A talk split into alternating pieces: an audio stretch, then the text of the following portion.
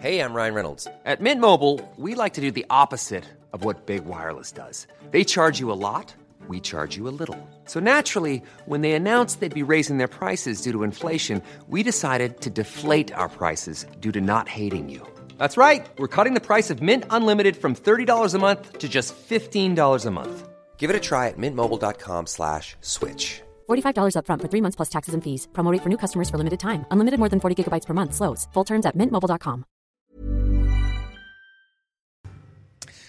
C'est News, il est 5h59. Bienvenue à tous. La matinale, c'est parti. À la une, Benzema et quatre autres prévenus appelés à comparaître à partir d'aujourd'hui devant le tribunal correctionnel de Versailles. C'est l'affaire de la sextape. La vedette du Real et vedette également de l'équipe de France est soupçonnée d'avoir participé à une opération de chantage visant Mathieu Valbuena. Éric Zemmour veut faire la convergence des droites, rassembler la droite traditionnelle et on va dire la droite des gilets jaunes. C'est ce qu'il a dit hier soir à Versailles. Nos informations avec vous, Florian Tardif. A tout de suite, Florian. On en sait plus sur les différents incidents dans les salles de classe lors des hommages à Samuel Paty. Souvent, les parents ont soutenu les élèves perturbateurs. C'est ce que nous dira Yann Effelé. A tout de suite, Yann. Les prix du carburant qui continuent de grimper, de grimper, de grimper. Qu'est-ce que vous préférez entre une baisse des taxes et un chèque carburant pour les plus modestes? On ira dans le nord de la France, on vous a posé la question. Et puis le PSG sauvé par Messi et Mbappé. Les Parisiens se sont fait peur, mais ont finalement battu Leipzig 3 buts à 2. Karim Benzema va jouer un match très important à partir d'aujourd'hui, un match judiciaire. L'attaquant français comparaît en correctionnel dans l'affaire dite du chantage à la sextape, de son euh, chantage de son euh, ancien coéquipier Mathieu Valbuena, qui était la victime. Les quatre juges vont devoir définir le rôle que Benzema a tenu dans cette affaire. Retour sur les faits avec Sacha Zelinski. Automne 2015, l'heure des premières révélations. Mathieu Valbuena serait victime d'une tentative de chantage. Une rançon de 100 000 euros demandée à l'international tricolore pour éviter la divulgation d'une vidéo intime le concernant. Parmi les personnes soupçonnées, son coéquipier en bleu, Karim Benzema. Lors d'un rassemblement avec l'équipe de France en octobre 2015, Benzema, sur demande d'un proche, aurait tenté de convaincre Valbuena de payer la rançon. Cette discussion lui vaut une garde à vue le 4 novembre 2015, puis sa mise en examen pour complicité de tentative de chantage. Placé sous contrôle judiciaire durant 4 mois, Benzema se défend. Ses avocats déposent des recours en 2017 pour contester la loyauté de l'enquête. Mais en décembre 2019, c'est finalement un échec pour le camp Benzema. L'enquête est valable sur la forme. Les mises en examen, dont celle de l'attaquant du Real Madrid, sont confirmées. Nous ne sommes pas vraiment surpris en vérité car il y a un acharnement qui existe depuis le tout début de cette affaire. Alors nous nous rendrons au tribunal et je n'aurai d'autre objectif que de démontrer cet acharnement, de démonter cet abus pour innocenter Karim Benzema. Plus de six ans après le début de l'affaire, Karim Benzema est renvoyé devant le tribunal correctionnel de Versailles avec quatre autres personnes. Il sera jugé pour complicité de tentative de chantage. Voilà, et on sera avec un spécialiste de cette affaire, Lucas Caioli, à 6h30. Soyez là, si vous le pouvez, bien sûr. Éric Zemmour, à la conquête de l'électorat conservateur. Le polémiste était invité hier soir à Versailles par les Éveilleurs, une association proche du mouvement de la manif pour tous. Une fois de plus, la salle était pleine à craquer. Hein. Oui, et on a demandé aux militants sur place eh bien, pourquoi ils étaient venus écouter Éric Zemmour, écouter ses réactions. On est marre du grand remplacement. Parce que ce qu'il dit, c'est la vérité. C'est juste la vérité. Il veut faire la, la réunion des droites, en fait, je pense. Principalement. Donc c'est ce qui m'intéresse, les idées nouvelles, le franc-parler, le discours vrai. Je suis venue parce que, euh, encore une fois, euh, je m'intéresse au sort de, de mon pays, euh, qui est un grand pays, et je n'ai pas envie euh, qu'il euh, qu'il entre en déclin. Je ne pense pas qu'effectivement il soit trop tard, et je pense que, comme le dit Eric Zemmour, la France n'a pas dit son dernier mot. Florian Tardif avec nous. Florian, à gauche, il y a l'objectif de la convergence des luttes. Là, avec Eric Zemmour, c'est l'objectif de la convergence des droites. Hein. Oui, Eric Zemmour n'est pas encore candidat, mais se voit déjà comme le candidat du rassemblement à droite. Il souhaitait, pour reprendre ses propres mots, incarner le rassemblement de la droite euh, populaire, bonapartiste, gaulliste, qui permettrait de rassembler, euh, vous l'avez dit tout à l'heure, les classes populaires et la bourgeoisie euh, patriote. En clair, il souhaiterait recréer en quelque sorte le RPR, le Rassemblement pour la République, créé dans les années 70 par Jacques Chirac. Il l'explique régulièrement, une référence qui est loin d'être anodine, puisque dans les années 90, le RPR proposait la fermeture des frontières, la suspension de l'immigration et affirmait que l'islam était incompatible, je cite, avec les lois de la République, des idées que défend aujourd'hui Éric Zemmour. Reprendre ces thèmes, c'est parler on le voit bien avec les euh, différents témoignages que nous venons d'entendre parler aux militants de la droite, montrer que ce n'est pas lui qui est radical, mais que c'est la droite qui a abandonné ses fondamentaux. Reste à savoir s'il mmh. arrivera euh, dans les faits à incarner ce rassemblement ou non à droite. Merci Florian. Et quelques heures avant de monter sur scène, Éric Zemmour a rencontré des professeurs dans un café parisien. Ceux qui ont signé une tribune en sa faveur vendredi dernier. Ils sont pour le moment une cinquantaine à soutenir la candidature du polémiste pour 2022. Hein. Selon eux, Éric Zemmour est le seul à porter le projet d'une école de l'excellence pour tous. Éclairage avec Marion Delpech et Elodie Huchard. Il y a quand même une centaine de, collègues investis qui travaillent pour vous, euh, qui essayent de porter vos idées euh, concernant l'école. Euh, et donc il y aura beaucoup de belles initiatives, je pense, dans les mois à venir. Il déplore une école en déclin et appelle à une réforme de l'éducation nationale pour ne pas renoncer à la grandeur intellectuelle de la France. Une réforme qu'Éric Zemmour est, selon eux, le plus apte à mettre en œuvre en tête un certain nombre d'initiatives pour la campagne, des conférences, des, manifestes, des, des, pétitions, des articles aussi. Dans leur tribune publiée par le Figaro, ces enseignants soulignent les échecs désastreux du collège unique et de l'hétérogénéité des classes, conduisant selon eux au nivellement vers le bas. Ils critiquent également l'abandon de la méthode syllabique dans l'apprentissage de la lecture et pointent du doigt l'émergence d'un nouvel illettrisme. Enfin, pour ne pas se résigner à l'explosion de la violence dans les classes et à l'impuissance des directions, ils appellent leurs confrères à co-signer le texte sur leur site internet qui compte désormais plus de 500 signataires. À propos des euh, incidents lors des hommages à Samuel Paty, ses parents euh, qui soutiennent leur enfant euh, perturbateur. Exemple avec ce père, actuellement en garde à vue à Valence dans la Drôme. Son fils de 11 ans avait crié à l'Akbar, fait pour lequel il a reçu un avertissement, ce qui a provoqué la colère du père.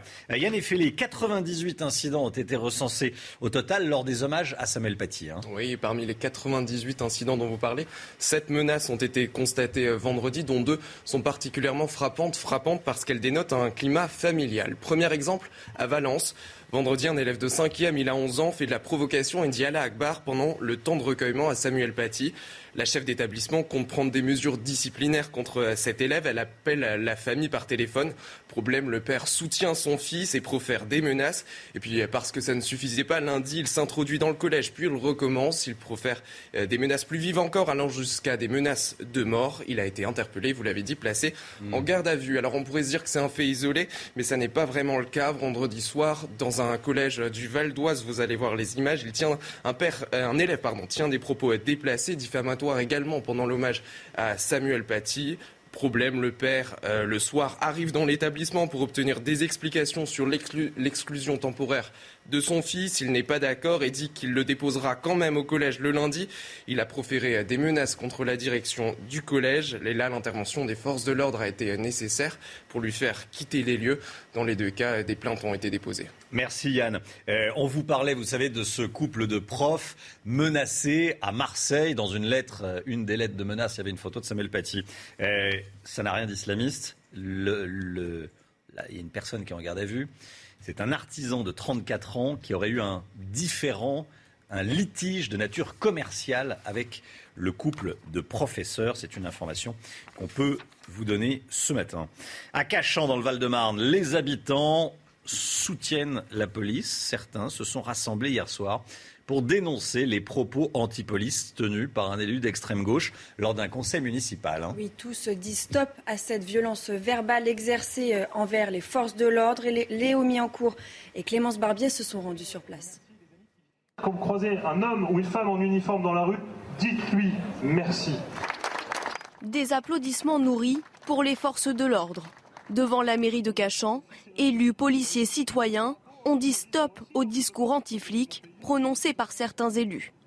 On a éprouvé euh, le besoin de se rassembler pour témoigner à nos forces de l'ordre notre profonde révolte face à des propos anti-républicains qui appartiennent d'habitude à la rue et qui aujourd'hui se retrouvent au sein d'un conseil municipal. Bah, donc les policiers risquent leur vie chaque jour et donc il est normal qu'ils ne soient pas soutenus par certains partis. Un rassemblement organisé suite aux propos controversés d'un élu LFI à la mairie de Cachan. Lors d'un conseil municipal fin septembre, Dominique Lanoé avait insinué que les policiers armés tuent la population. Quand on est policier, entendre de la part d'un élu de la République qu'on est là pour tuer la population, pour nous, ces propos, ils sont juste inacceptables. Interpellé par le ministre de l'Intérieur, Gérald Darmanin, la maire de Cachan, non présente à ce rassemblement, a fermement condamné les propos de l'élu. François Hollande a mangé du lion. L'ancien président de la République sort un livre aujourd'hui. Tout le monde en prend pour son grade. Écoutez, euh, Emmanuel Macron est décrit comme un homme d'aucune doctrine, un voyageur sans boussole, changeant d'opinion au gré des événements, sautant d'une conviction à l'autre comme une grenouille sur des nénuphars. Il est beaucoup question d'animaux. C'est le carnaval des, animaux avec François Hollande. Euh, François Hollande qui parle d'Éric Zemmour, évidemment, comme d'un petit chose qui nourrissait une amertume grandissante de ne pas être suffisamment reconnu, mais n'est pas Trump qui veut, même en miniature. Jean-Luc Mélenchon, lui, est un boulet pour la gauche.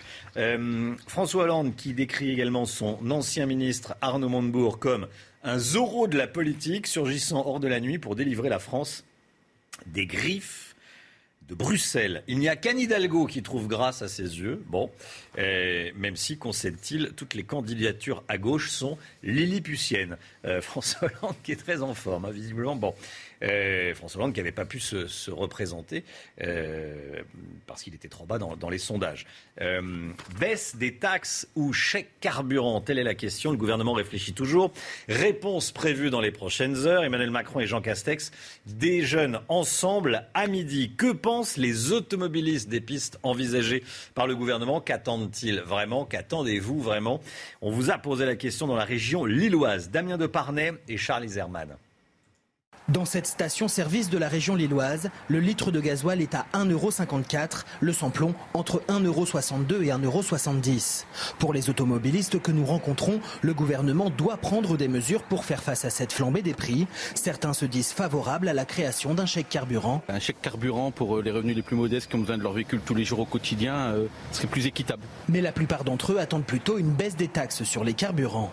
En sachant que 60% de, la, de notre plein va directement à l'État, il y a un moment ou un autre, euh, on est bien des vaches à lait, mais il faut dire stop. Je pense qu'aujourd'hui, on est assez taxé euh, ici au niveau de l'essence pour pouvoir baisser un peu les, taxes. Moi, je préfère que l'État il baisse euh, les taxes. Parce que si on fait un chèque, c'est momentané. Pour Philippe Dutrieux, directeur de l'Automobile Club du Nord, une baisse des taxes est aujourd'hui nécessaire. 80% des Français utilisent quasi quotidiennement leur voiture, donc ça devient vraiment un produit de première nécessité, l'essence. Au même titre que euh, le gaz et l'électricité qui ont un taux de TVA réduit à 5,5%, ça nous paraît complètement logique que ce soit la même chose pour l'essence avec un taux de TVA réduit à 5,5%. Avec une TVA réduite à 5,5%, les prix de l'essence pourraient baisser de 18 à 20 centimes par litre. Voilà le dilemme du gouvernement. Ça coûte pas euh, le même prix de baisser les taxes, qui coûtent extrêmement cher, ou faire un chèque carburant, ce qui est euh, encadré. on va vous donner toutes nos euh, informations ce matin, bien sûr. L'Assemblée nationale a entamé hier soir l'examen d'un nouveau projet de loi qui permettrait de recourir, vous savez, au pass sanitaire jusqu'au 31 juillet de l'année prochaine. Hein. Et dans une tribune, une centaine d'élus de Haute-Savoie décrivent les conséquences sociales du dispositif. Ils militent pour l'abandon du pass sanitaire sur leur territoire. Voici leurs arguments. Hier, nos policiers municipaux ne pouvaient pas contrôler une identité dans la rue. Aujourd'hui, des vigiles ou des bénévoles d'associations sont contraints de mettre en œuvre des barrages filtrants à l'entrée d'un gymnase ou d'un centre commercial. Regardez ces images. 21 miraculés près de Houston, au Texas, après le crash d'un avion civil. L'accident s'est produit euh, dans l'après-midi. À bord de l'engin, 18 passagers et trois membres d'équipage. C'était un McDonnell Douglas. Il n'y a aucun mort. Il y a deux blessés légers. On se demande comment, mais euh, le bilan ne fait donc état d'aucun mort. Tous ont réussi à s'extraire de l'appareil par leurs propres moyens avant que l'appareil euh, n'ait pris feu. Ce qui s'est passé, c'est que l'avion au décollage a heurté un grillage et il n'a pas pu euh, prendre son envol. Voilà, parfois les, les crashs d'avion se terminent bien pour les passagers. Le salon Millipol, salon mondial de la sécurité intérieure. toutes les thématiques qui sont abordées, notamment la lutte contre le terrorisme ou la protection des citoyens, évidemment. C'est Michel Chevalet qui euh, nous fait visiter ce salon à Millipol avec Fabrice Elsner pour les images. Il nous détaille plusieurs innovations, notamment un camion radar. Regardez. À Millipol, on conjugue le verbe sécuriser à tous les modes, tous les temps, et j'oserais dire à toutes les formes. Tenez, regardez, le plus petit robot avec de l'intelligence artificielle capable de se déplacer tout seul, d'éviter les obstacles, comme mes pieds, et bien sûr doté d'une caméra pour aller dans les milieux sensibles.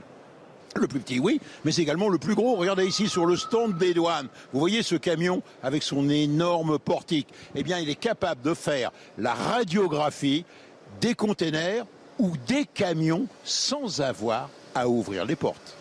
Sécurité également pour le personnel chargé de la sécurité. Tenez, regardez. Vous voyez, monsieur a un gant, tout à fait normal. Hop, hop, hop, hop, hop, regardez là, là, il est bourré d'électronique. Pourquoi? Parce qu'il est capable de détecter à distance la présence sur le corps, à la palpation, d'un objet métallique. Regardez, il va passer la main, vous voyez, il ne touche pas le corps, et pourtant là, il vibre, le gant vibre. Pourquoi?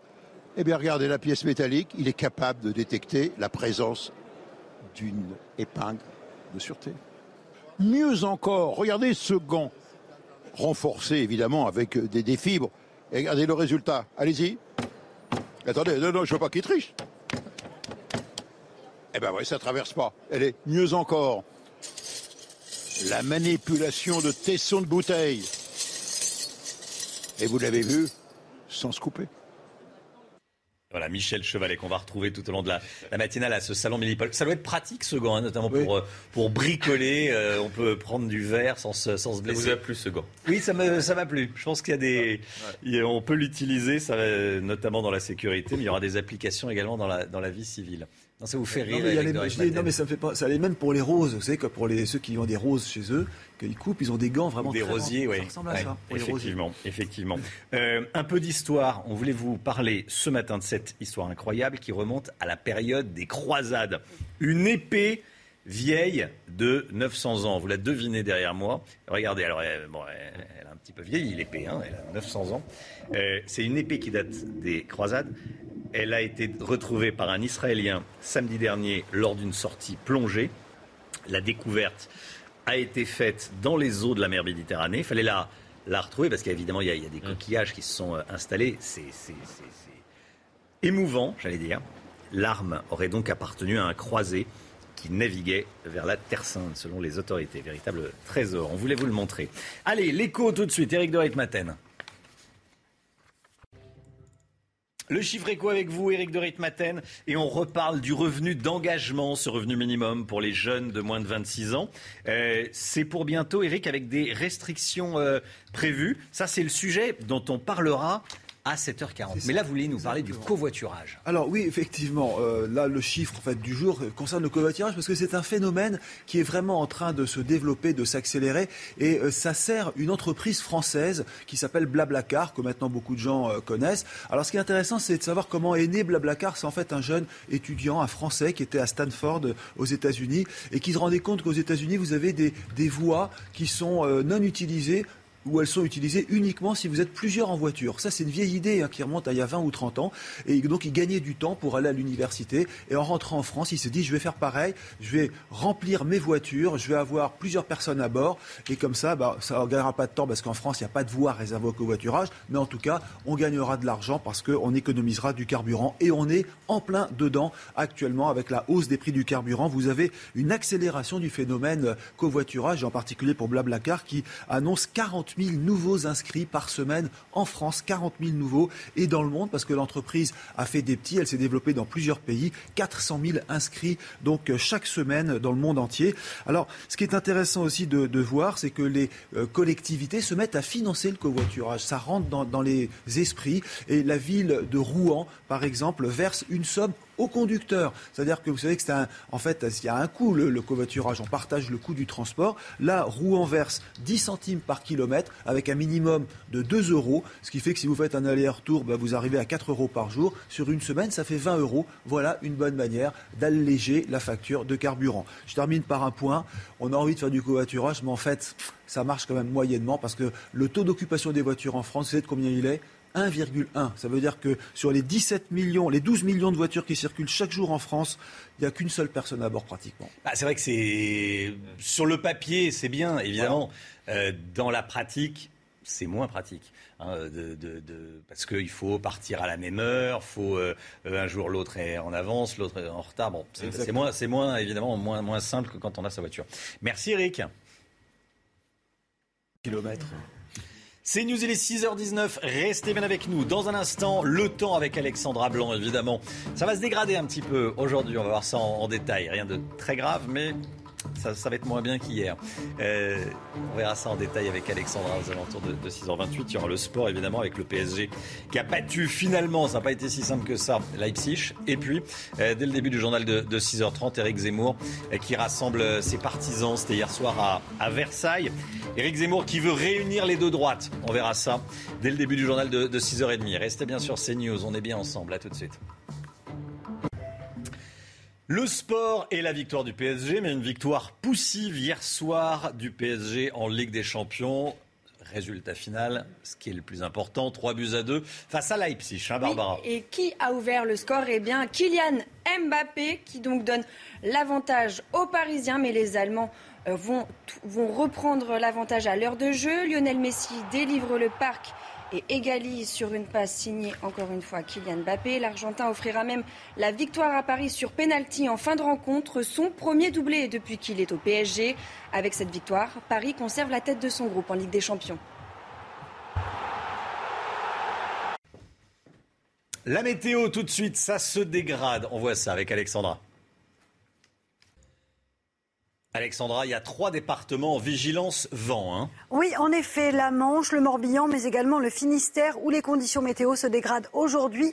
En revanche, dans le sud-ouest, eh bien, regardez, hier, les conditions météo étaient très agréables, avec au programme un temps sec et ensoleillé, avec en prime de la chaleur. On a localement dépassé les 31 degrés du côté d'Osgore. Alors, au programme ce matin, un temps très agité avec l'arrivée d'une nouvelle perturbation active. Donc, trois départements à placer sous surveillance la Manche, le Finistère ou encore le Morbihan, où les vents s'annonce tempétueux. Aujourd'hui, on retrouve également du mauvais temps euh, près des côtes de la Manche, mais aussi autour du golfe du Lion, avec localement de la pluie, mais aussi un temps assez euh, nuageux. Dans l'après-midi, eh bien, la perturbation, on va la retrouver hein, principalement entre les Charentes, la Bourgogne ou encore le nord-est du pays. Elle est accompagnée de bonnes, bonnes rafales de vent, des rafales de vent de l'ordre de 80 à 90 km par heure, d'où cette vigilance orange émise par Météo France sur les trois départements. On retrouve en revanche un temps lumineux entre le sud ouest le Massif central, les Alpes ou encore du côté de la Corse.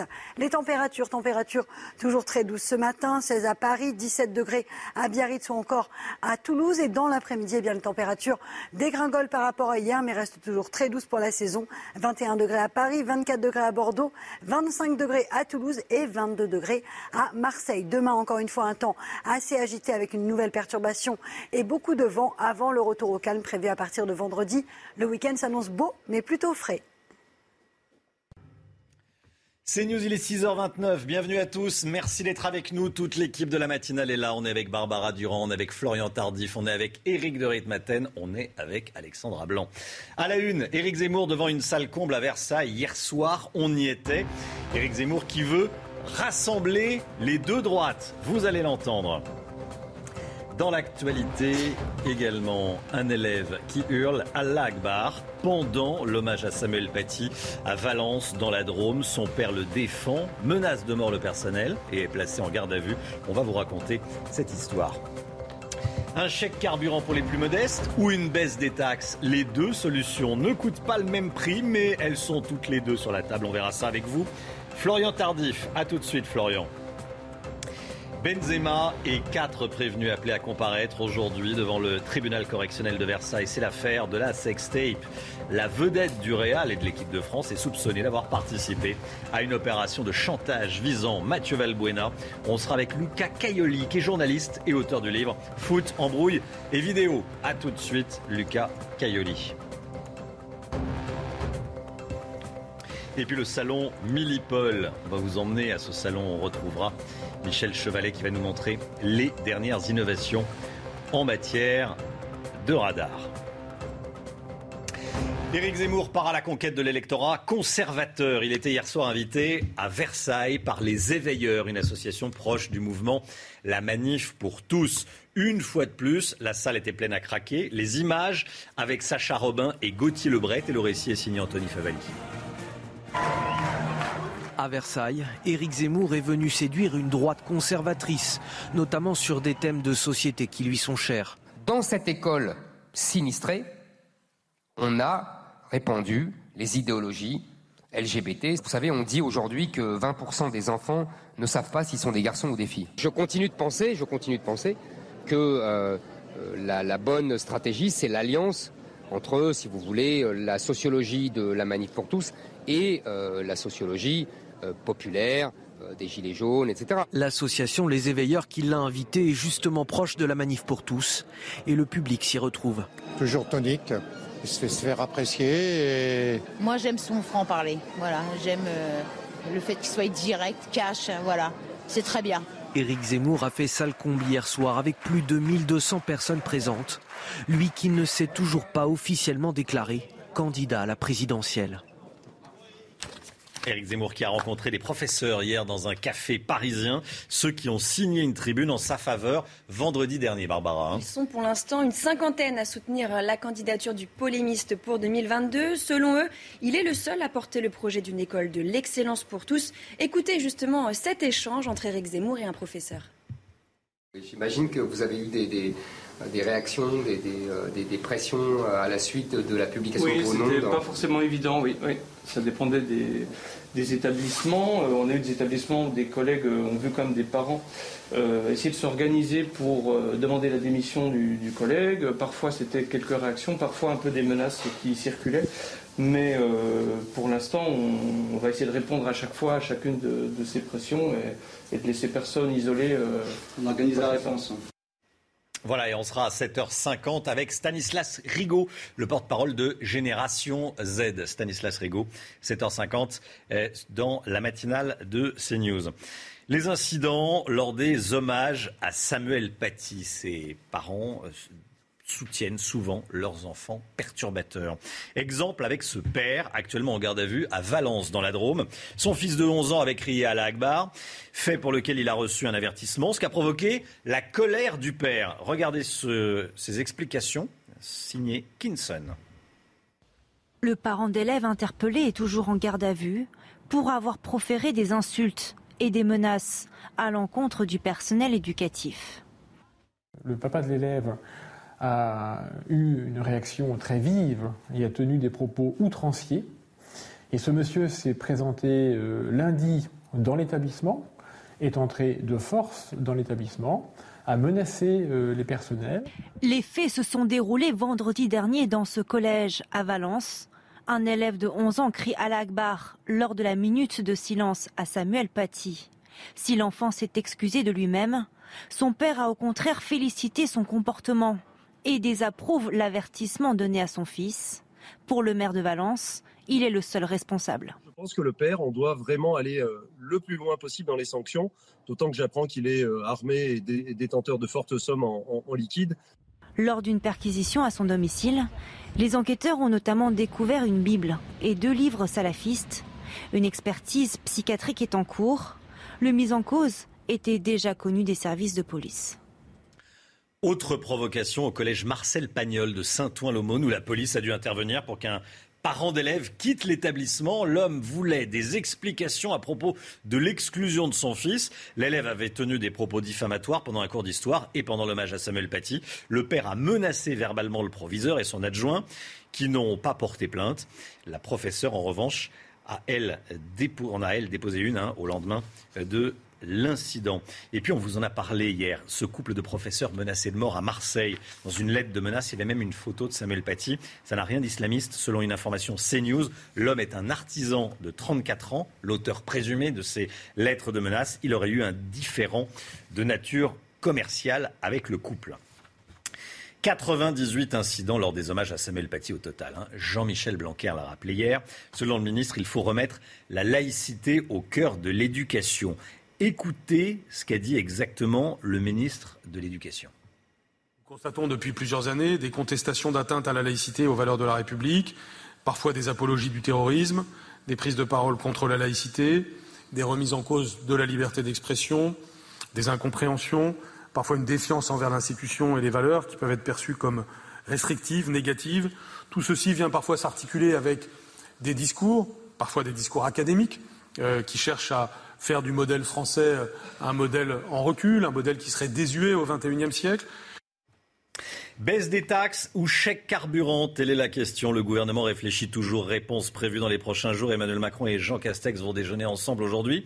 Florian Tardif, quelles sont les options sur la table ce matin? Deux options sont clairement sur la table. La première est, euh, vous l'avez rappelé, une baisse des taxes qui représente environ 60% euh, du prix euh, de l'essence. La seconde concernerait un chèque carburant, sorte de coup de pouce temporel pour les plus précaires qui reprendrait le modèle du chèque énergie dont bénéficient 5,8 millions de foyers français. Deux options qui n'auraient pas les mêmes conséquences pour les caisses de l'État. La première coûterait, selon une estimation du ministre de l'économie, Bruno Le Maire, 500 millions d'euros environ par centime de baisse. La seconde, vous voyez, si elle concerne bien 5,8 millions de foyers, pourrait coûter environ 1,2 milliard dans le cas d'un chèque de 20 euros. De plus, la baisse des taxes serait, estime-t-on au sein du gouvernement, injuste car les plus riches seraient tout autant touchés par cette mesure que les plus pauvres et de surcroît serait une aberration écologique. C'est pour cette raison pour ces raisons même que nous devrions nous diriger vers un chèque carburant dont les modalités doivent encore être discutées au sommet de l'État. Merci beaucoup Florian. Karim Benzema va jouer un match très important aujourd'hui, un match judiciaire. L'attaquant français comparé en correctionnel dans l'affaire Dites de la sextape, vous savez, du chantage à la sextape dont Mathieu Valbuena était la victime. Les juges vont devoir définir le rôle qu'a tenu Benzema dans cette affaire, ainsi que celui des, quatre prévenus, eh, bien sûr. On est en direct avec Lucas Caioli. Bonjour, Lucas Caioli, vous êtes journaliste, auteur du livre Foot, embrouille et vidéo. Quand on regarde ce qui s'est passé, il y a une phrase qui apparaît comme étant à charge pour Karim Benzema. C'est quand, après avoir vu Mathieu Valbuena à Clairefontaine, en tête à tête, et qu'il est soupçonné d'avoir alors fait pression sur son camarade euh, de l'équipe de France, eh bien, euh, Karim Benzema appelle le maître chanteur présumé et lui dit il va rien lâcher, donc Mathieu Valbuena va rien lâcher, il nous prend pas au sérieux. C'est un nous qui est un peu gênant pour euh, Karim Benzema. Si, c'est les nous qui changent tout, hein, on peut dire ça. Et la, différence, non Benzema plaide euh, d'un conseil amical à Valbuena et au contraire, Valbuena dit que c'est une pression délictuelle. Et il nous euh, transmet qu'il fait partie de le chantage. C'est ça le gros problème. Lui euh, a nié toujours, euh, Monsieur Benzema. L'autre jour, il a envoyé, il a mis ce message moitié d'espagnol ou deux mots espagnols, vamonos, et a défini ça de masquerade. Il espère qu'avec les trois jours de procès, cette masquerade, il, écrit, va finir. Mais c'est pas simple, hein. c'est difficile la question à délucider, c'est nous. Parlez-nous de, parlez-nous des protagonistes de cette affaire. Euh, il connaît bien plusieurs euh, euh, personnes impliquées. Que dire de, l'environnement, notamment amical, de Benzema? Ben, le, grand, grand personnage de cette histoire, c'est sûrement Karim Zenati. Karim Zenati, c'est une amie de toute la vie. Ils se sont connus quand il avait 4 ans, je crois. Il a quelques ans plus de Karim. Euh, ce sont des amis d'Hébron. Euh, Zenat, il a un curriculum euh, des, des, vols, euh, des, des, délits variés. Il a passé, je crois, si je ne me trompe pas, huit ans en tôle. Bah, et quand c'est sorti, c'était les seules personnes qui l'attendaient, c'était Karim. C'est le grand ami qui a jamais laissé. c'est l'environnement des bons terraillons où il a grandi. Euh, Karim, et où il a déclaré plusieurs fois qu'il, pour sortir d'un quartier comme ça, euh, la possibilité, les seules possibilités, c'était d'être une star du rap euh, ou, d'être un footballeur. Et lui, grâce à Dieu, c'est devenu un footballeur et pas a choisi un autre chemin. Mm. Et ça, c'est la figure plus importante. C'est lui, au final, qui fait d'intermédiaire avec les maîtres chanteurs qui viennent de Marseille. Euh, c'est un petit peu, euh, c'est la figure clé et il démontre qui euh, Karim a maintenu toujours les grandes relations avec ses amis, ses amis du quartier, et en particulier avec Zenati. Merci beaucoup Lucas Cayoli, merci d'avoir été en direct avec nous ce matin dans, dans la matinale CNews. Très bonne journée à vous. Bonne journée à vous. Au revoir. Millipol, Millipol, c'est le nom du premier salon mondial de la sécurité intérieure qui se tient au parc des expositions de Villepinte, c'est près de Paris. Toutes les thématiques y sont abordées, lutte contre le terrorisme ou encore protection des citoyens. Hein, Barbara. Michel Chevalet et Fabrice Elsner sont sur place pour CNews et nous détaillent plusieurs innovations, notamment, vous allez le voir, le radar qui voit à travers les murs. Regardez. Ici, à Millipol, bien sûr, il est question de sécurité, de terrorisme, de prise d'otages. Tenez, regardez, voilà, ça, ça c'est un mur en parpaing. Et derrière, il y a peut-être un terroriste. Oui, comment le savoir? Eh bien, vous voyez, avec ce radar, le radar qui est ici va traverser le mur et l'écho, le voici. Le point rouge indique qu'il y a bien une présence humaine derrière. Et il bouge, et il bouge, et il bouge. Et ça, c'est indispensable pour les services euh, qui vont donner l'assaut. Exactement, ça leur permet de localiser une menace à l'intérieur et connaître en plus sa distance par rapport à la paroi. Donc de pouvoir vraiment anticiper une intervention. Et vous pouvez traverser un mur de combien d'épaisseur Un mur de parpaing de 40 cm d'épaisseur à peu près. Bien entendu, ici à Millipol, on a parlé beaucoup des drones, de la lutte anti-drone, mais, mais, mais on est dans l'air du temps. Et l'air du temps, c'est, regardez, et ben voilà, les forces de combat, d'assaut maintenant ne sont plus à motocyclette, mais elles sont en vélo électrique. Pourquoi? C'est plus discret, ça fait pas de bruit. Voilà, même les militaires en, sont en vélo électrique. Alors, euh, vélo, bon, c'est un gros vélo, hein, c'est une grosse mobilette, c'est une moto, une moto électrique. Mais effectivement, plus sérieusement, on n'entend pas euh, l'électricité partout. hein. Il n'y a, plus de thermique, hein, Eric de Reitmaten. Enfin, il y a plus de Ah, thermique, il y a moins de Petit à thermique. petit, oui, ça va, ça va disparaître. Mais vous savez, c'est le retour aux hirondelles. Autrefois, il y avait des, des policiers à vélo. hein. Oui, mais alors ils n'étaient pas, ils étaient pas, euh, c'était pas des vélos électriques. Non, ça c'est sûr. Sauf erreur de ma part. Allez, 6h43. On va flotter dans les airs à 300 mètres au-dessus euh, du vide. Voici la dernière attraction new-yorkaise. C'est at the top of the building. Euh, au sommet d'un building. Regardez, ça a été installé dans le quatrième plus grand gratte-ciel de New York. C'est magnifique. C'est une sorte d'observatoire en verre auquel on accède par ascenseur. 42 secondes pour monter tout là-haut, euh, sauf erreur, ça doit être l'Empire State Building, à Manhattan évidemment. Et un des quartiers de New York. hein, voilà. Et euh, c'est magnifique, hein, c'est beau. Oui, euh, Non, ce qui est magnifique, non, c'est qu'on voit l'Empire State Ah oui. Building, qu'on voit les nouvelles tours de, de Ground Zero. Il y a des glaces, c'est voilà. magnifique. ouais. Ça vient d'ouvrir. Ça vient d'ouvrir. Soleil couchant, les images sont très très belles. Et là, ça doit être le Chrysler Building. Exactement. Allez, le sport tout de suite. Le Paris Saint-Germain qui a battu 3 buts à 2 les Allemands de Leipzig.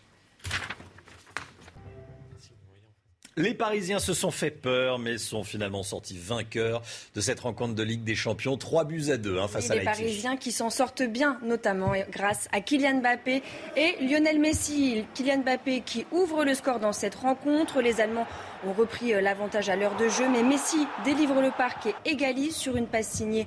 Encore une fois Kylian Mbappé, l'Argentin offrira donc la victoire à Paris sur penalty en fin de rencontre, son premier doublé depuis qu'il est au PSG. Avec cette victoire, Paris conserve la tête de son groupe en Ligue des Champions, mais il va falloir faire mieux à l'avenir selon Kylian Mbappé. Écoutez. La chance, on la provoque. Ça n'existe pas la chance dans ce genre, de match. Après, euh, bien sûr, c'est difficile. La Ligue des Champions, c'est difficile. C'est les meilleures équipes du monde.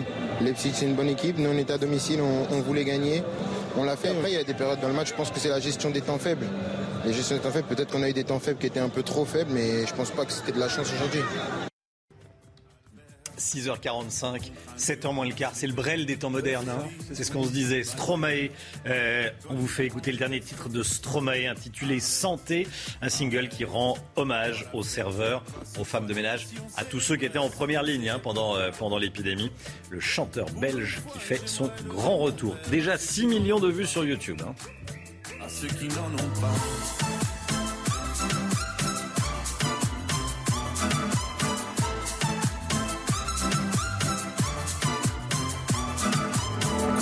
Manières Pourquoi je ferais semblant? De toute façon, elle est payée pour le faire. Tu te prends pour ma mère? Dans une heure, je reviens. Que ce soit propre, qu'on puisse y manger par terre. Trois heures que j'attends. Franchement, il est fabrique ou quoi? Heureusement que c'est que de faire. Rappelle-moi ton responsable. Et fais vite, elle pourrait se finir comme ça. Ta carrière. Oui, célébrons ceux qui ne célèbrent pas. Encore une fois, j'aimerais lever mon verre à ceux qui n'en ont pas. Ceux ont CNews, 6h47. Merci d'être avec nous dans un instant. La politique, on va parler d'Éric Zemmour, euh, dont les médias étrangers commencent à, à parler, c'est ce que vous nous direz. Euh, Florian Tardif, et puis euh, à 7h, on parlera également notamment euh, de François Hollande qui sort un nouveau livre aujourd'hui. Euh, François Hollande qui est très en forme, hein. il, tire à vue euh, sur tout le monde. Il parle d'Emmanuel Macron comme d'un homme d'aucune doctrine, un voyageur sans boussole, changeant d'opinion au gré des événements, sautant d'une conviction à l'autre comme une grenouille sur des nénuphars. Voilà ce que François Hollande dit d'Emmanuel Macron. Qu'est-ce qu'il dit d'Éric Zemmour, tiens, dont on va, dont on va parler dans, dans quelques instants? Il dit que c'est un petit chose qui nourrissait une amertume grandissante, mais n'est pas Trump qui veut, même en miniature. Édouard Philippe, euh, qui camoufle ses intentions réelles dans une sorte de brouillard rhétorique. Voilà pour Édouard Philippe. Jean-Luc Mélenchon, un boulet pour la gauche. Voilà. Ah, il défouraille à tout va. là. C'est- dans, son livre. Ça vous fait sourire avec de Maten. hein. Euh, Il y a qu'Anne Hidalgo qui trouve grâce euh, aux yeux de, de François Hollande. Voilà. Bon, écoutez. Parce qu'elle est juste à 4% et Sans danger. qu'elle est sans danger. Elle est sans danger, visiblement. Euh, voilà, François Hollande qui n'a pas pu se représenter hein, parce qu'il était trop bas dans les sondages. Euh, il sort ce, ce livre aujourd'hui. Allez, 6h48, restez bien avec nous. C'est News, il est 6h55, la politique avec vous, Florian Tardif. Éric Zemmour capte l'attention des médias étrangers. Il faut que vous nous en euh, disiez plus. Oui, si la couverture médiatique d'Éric Zemmour dans les autres pays du monde n'est pas comparable à celle dont il bénéficie actuellement en France, il intrigue de plus en plus les médias étrangers. Star de télévision, écrivain à succès, Trump français, nos voisins ne manquent pas de qualificatifs pour décrire le phénomène Zemmour, phénomène qui, selon mes confrères étrangers, bouscule le jeu politique en France. Il faut dire qu'Éric Zemmour a réussi à dépasser chacun de ses concurrents potentiels, excepté Emmanuel Macron dans les sondages. En l'espace d'un mois seulement, décrit le Financial Times, cela ne s'était jamais produit en France, et bien que le quotidien italien euh, Corriere della Sera compare le phénomène Zemmour, je cite, un cyclone qui frappe l'élection présidentielle française. D'après nos confrères italiens, Éric Zemmour éclipse actuellement le reste de la sphère politique française, impression partagée euh, par de nombreux médias qui mettent l'accent notamment sur les conséquences politiques pour Marine Le Pen d'une candidature Zemmour. Pendant plus de 35 ans, je cite, l'extrême droite française se résumait au nom de Le Pen. Il faut à présent compter sur celui de Zemmour. Éric Zemmour expliquait il y a quelques jours un journaliste de la BBC. Cependant, aucun média n'arrive concrètement à expliquer la dynamique actuelle autour de sa candidature putative. Comment quelqu'un qui n'a ni programme ni parti peut être considéré comme le candidat le plus important en France s'interroge ici un confrère du journal allemand Die Zeit. Nos confrères n'ont vraiment aucune explication pour, pour expliquer ce phénomène Zemmour. Si en réalité plusieurs hypothèses sont émises par nos confrères, ainsi dans les colonnes du Financial Times, on peut lire les sondages montraient que les électeurs ne souhaitaient pas d'un duel Macron-Le Pen, comme la France l'a connu en 2017. Aussitôt euh, qu'un nouveau candidat émerge, le terrain lui est plus favorable. D'où cette dynamique, selon eux, autour de la candidature putative d'Éric Zemmour. Concrètement, Éric Zemmour incarne une figure contestataire de la société civile qui fédère les colères autour d'elle de citoyens qui ne se sentent plus représentés par les responsables actuels. Ainsi, dans les médias anglo-saxons et plus particulièrement outre-Atlantique, nombreux sont ceux à comparer l'émergence d'Éric Zemmour dans le débat politique avec celle de Donald Trump aux États-Unis lors de la campagne de 2016. Éric Zemmour serait donc un Donald Trump français? C'est comme tel qu'il est parfois décrit à l'étranger. Alors bien évidemment, on peut voir en la candidature putative d'Éric Zemmour de nombreuses similitudes avec celle de Donald Trump à l'époque. Je suis loin d'être le premier à en parler. Ni les politiques ni les médias ne prenaient au sérieux l'intention du mania de l'immobilier de se présenter à la présidentielle américaine. De plus, tous deux ont construit leur campagne, puisqu'il ne fait plus guère de doute qu'Éric Zemmour est bien, bel et bien en campagne, sur l'identité et la souveraineté nationale, des similitudes largement commentées par les observateurs étrangers commenté euh, parfois même ici en France. Cependant, selon moi, il existe deux différences majeures entre Éric Zemmour et Donald Trump. La première concerne la rhétorique utilisée par les deux hommes. Si Donald Trump utilisait un langage simple, familier, parfois grossier, même durant sa campagne, Éric Zemmour, lui, s'appuie sur son bagage intellectuel et littéraire lorsqu'il s'exprime qu'il soit face à des opposants politiques, à des journalistes ou simplement face à ses sympathisants. La seconde est plus structurelle ou organisationnelle. L'un a pu bénéficier in fine du soutien de son parti, les Républicains, pour Donald Trump, ainsi que des financements de ce dernier. L'autre, Éric Zemmour, s'il s'engage dans la course à la présidentielle, devra la mener sans cet outil politique. Merci Florian. 8h15, soyez là. Laurence Ferrari recevra Philippe Juvin, candidat à l'investiture des Républicains pour la présidentielle. Et puis 10h30, soyez là également si vous le pouvez. Jean-Marc Morandini recevra, lui, Didier Raoult. Didier Raoult, invité de Jean-Marc Morandini. 10h30 sur CNews. Le temps tout de suite. Le temps avec vous, Alexandra Blanc. Il y a une vigilance à cause du vent. Oui, en effet, trois départements placés sous surveillance près des côtes de la Manche. D'ailleurs, le Havre euh, sera également à surveiller avec au programme eh bien, des vents tempétueux attendus près des côtes de la Manche. On retrouvera des conditions météo assez agitées avec ces trois départements, notamment le Morbihan, le Finistère ou encore le département de la Manche placé sous surveillance puisque l'on attend bel et bien des vents tempétueux dans le courant de la journée. Alors ce matin, on retrouve un temps assez nuageux, assez brumeux avec l'arrivée d'une nouvelle perturbation, perturbation assez active avec donc du vent mais également un temps bien bien nuageux entre le nord-ouest et le nord du pays. Et puis toujours du mauvais temps euh, sur le golfe du Lion, notamment en allant également vers les Bouches-du-Rhône ou encore le Var, avec un temps nuageux et localement assez pluvieux avec le vent d'autant qui rapporte donc ces nuages venus de la mer Méditerranée. Dans l'après-midi, eh bien, la perturbation, on va la retrouver entre les Charentes, les régions centrales ou encore le nord-est du pays. Ça passera également à côté de la Bourgogne avec donc du vent, le vent qui va d'ailleurs se renforcer près des côtes de la Manche, euh, notamment entre la Bretagne, la Côte d'Opale ou encore la, pointe du Cotentin, avec donc ces trois départements placés sous surveillance. Je vous le rappelle, le Finistère ou encore le Morbihan, ainsi que le département de la Manche. On retrouvera du soleil entre le sud-ouest, les régions centrales, les Alpes ou encore la Lorraine et l'Alsace, avec également de bonnes rafales de vent euh, sur toutes les régions du nord. Côté température, c'est plutôt doux ce matin, 16 degrés à Paris, 17 degrés pour Biarritz ou encore pour Toulouse, 16 degrés à Marseille et dans l'après-midi, les températures restent globalement assez douces pour la saison, 21 degrés pour la région parisienne, 19 degrés à Paris, 20 degrés à Lyon et localement jusqu'à 25 degrés à Toulouse. La suite du programme, un temps encore agité pour votre journée de jeudi avant le retour au calme pour le week-end. Une belle journée de samedi en perspective avec des températures un petit peu plus fraîches. Bienvenue à tous, bienvenue dans la matinale. On est le mercredi 20 octobre. Merci d'être avec nous. Le gouvernement, les mains dans le cambouis, ou plutôt les mains dans le gasoil. On saura dans les heures ou les jours à venir si les automobilistes seront aidés avec un chèque carburant ou une baisse des taxes. Il faut dire que les deux solutions ne coûtent pas la même chose. Loin de là, on en parle ce matin. On va même en parler avec vous, Stéphanie Von Heuve. Bonjour. Vous êtes maire libre, le mouvement de Valérie Pécresse, maire de Pontoise. Et avec vous, Christophe Madrol. Bonjour, Christophe. Christophe Bonjour, conseiller régional UCE Région Sud. Bonjour à tous les deux et à tout de suite. Benzema et quatre autres prévenus appelés à comparaître aujourd'hui devant le tribunal correctionnel de Versailles. C'est l'affaire de la sextape. La vedette du Real et de l'équipe de France est soupçonnée d'avoir participé à une opération de chantage visant Mathieu Valbuena. Éric Zemmour veut faire la convergence des droites, rassembler la droite traditionnelle et la droite qu'on va appeler celle des Gilets jaunes. C'est ce qu'il a dit hier soir à Versailles. On en sait plus sur les différents incidents dans les salles de classe lors des hommages à Samuel Paty. Souvent, les parents soutiennent les élèves, perturbateurs. C'est ce que nous dira Yann Effelé, qui est sur le plateau avec nous. À tout de suite, Yann. Karim Benzema joue donc un match très important aujourd'hui, un match judiciaire. L'attaquant français comparaît en correctionnel dans l'affaire dite du chantage à la sextape dont Mathieu Valbuena était la victime. Les juges vont devoir définir le rôle qu'a tenu Benzema. Retour sur les faits avec Sacha Zilinski. Automne 2015, l'heure des premières révélations. Mathieu Valbuena serait victime d'une tentative de chantage. Une rançon de 100 000 euros demandée à l'international tricolore pour éviter la divulgation d'une vidéo intime le concernant. Parmi les personnes soupçonnées, son coéquipier en bleu, Karim Benzema. Lors d'un rassemblement avec l'équipe de France en octobre 2015, Benzema, sur demande d'un proche, aurait tenté de convaincre Valbuena de payer la rançon. Cette discussion lui vaut une garde à vue le 4 novembre 2015, puis sa mise en examen pour complicité de tentative de chantage.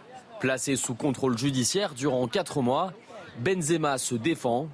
Ses avocats déposent des recours en 2017 pour contester la loyauté de l'enquête. Mais en décembre 2019, c'est finalement un échec pour le camp Benzema. L'enquête est valable sur la forme. Les mises en examen, dont celle de l'attaquant du Real Madrid, sont confirmées. Nous ne sommes pas vraiment surpris en vérité, car il y a un acharnement qui existe depuis le tout début de cette affaire. Alors nous nous rendrons au tribunal et je n'aurai d'autre objectif que de démontrer cet acharnement, de démonter cet abus pour innocenter Karim Benzema. Plus de six ans après le début de l'affaire, Karim Benzema est renvoyé devant le tribunal correctionnel de Versailles avec quatre autres personnes. Il sera jugé pour complicité de tentative de chantage. Éric Zemmour à la conquête de l'électorat conservateur. Le polémiste était l'invité hier soir à Versailles des éveilleurs. C'est une association proche du mouvement de la manif pour tous. La salle était pleine à craquer. On va y revenir dans un instant. Dans le face-à-face, vous entendrez notamment des, militants, en tout cas des personnes euh, qui sont allées écouter Éric Zemmour hier soir à Versailles. On vous en a parlé hier. Vous savez, ce couple de professeurs menacés de mort à Marseille. Dans une lettre de menace, il y avait une photo de Samuel Paty. Ça n'a rien d'islamiste. Selon une information CNews, l'homme est un artisan de 34 ans, celui qui est soupçonné donc d'avoir envoyé ces lettres. Il aurait eu un différent, un litige de nature commerciale avec le couple de professeurs. Mais à propos des incidents lors des hommages à Samuel Paty, souvent, plusieurs fois en tout cas, les parents ont soutenu leur enfant perturbateur. Exemple avec un père actuellement en garde à vue à Valence dans la Drôme. Son fils de 11 ans avait crié à l'Akbar, fait pour lequel il a reçu un avertissement, ce qui a provoqué la colère du père. Yann est fêlé avec nous. Yann, 98 incidents au total ont été recensés lors de ces hommages. Hein. Oui, parmi les 98 incidents, 7 menaces ont été constatées vendredi, dont deux qui sont particulièrement frappantes. Frappantes parce qu'elles dénotent d'un climat familial. Premier exemple à c'est dans ce collège que vendredi, un élève de 5e, il a 11 ans, fait de la provocation. Il dit Allah Akbar pendant le temps de recueillement à Samuel Paty. La chef d'établissement compte prendre des mesures disciplinaires contre cet élève. Elle appelle la famille par téléphone. Problème, le père soutient son fils et profère des menaces. Et puis, parce que ça ne suffisait pas, lundi, il s'introduit dans le collège et puis il recommence avec cette fois-ci des menaces de mort. Le père a été interpellé et placé en garde à vue. Alors on pourrait se dire que cette affaire est isolée, mais ça n'est pas vraiment le cas. Deuxième exemple, vendredi soir, un collégien du Val d'Oise tient des propos déplacés, diffamatoires pendant l'hommage à Samuel Paty, puis il traite sa professeure d'histoire de raciste. Problème, le soir même, le père arrive dans l'établissement pour obtenir des explications sur l'exclusion temporaire de son fils. Il n'était pas d'accord et dit qu'il déposera quand même son fils lundi au collège. Il a proféré des menaces contre la direction. L'intervention des forces de l'ordre là a été nécessaire pour lui faire quitter les lieux.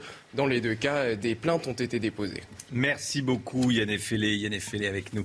Euh, merci Yann. On va en parler euh, de ces hommages à Samuel Paty et de ces allez, comment appeler ça, ces incidents, je vais dire dérapage, mais c'est plutôt un incident. Euh, j'aimerais qu'on écoute ce qu'a dit Jean-Michel Blanquer hier.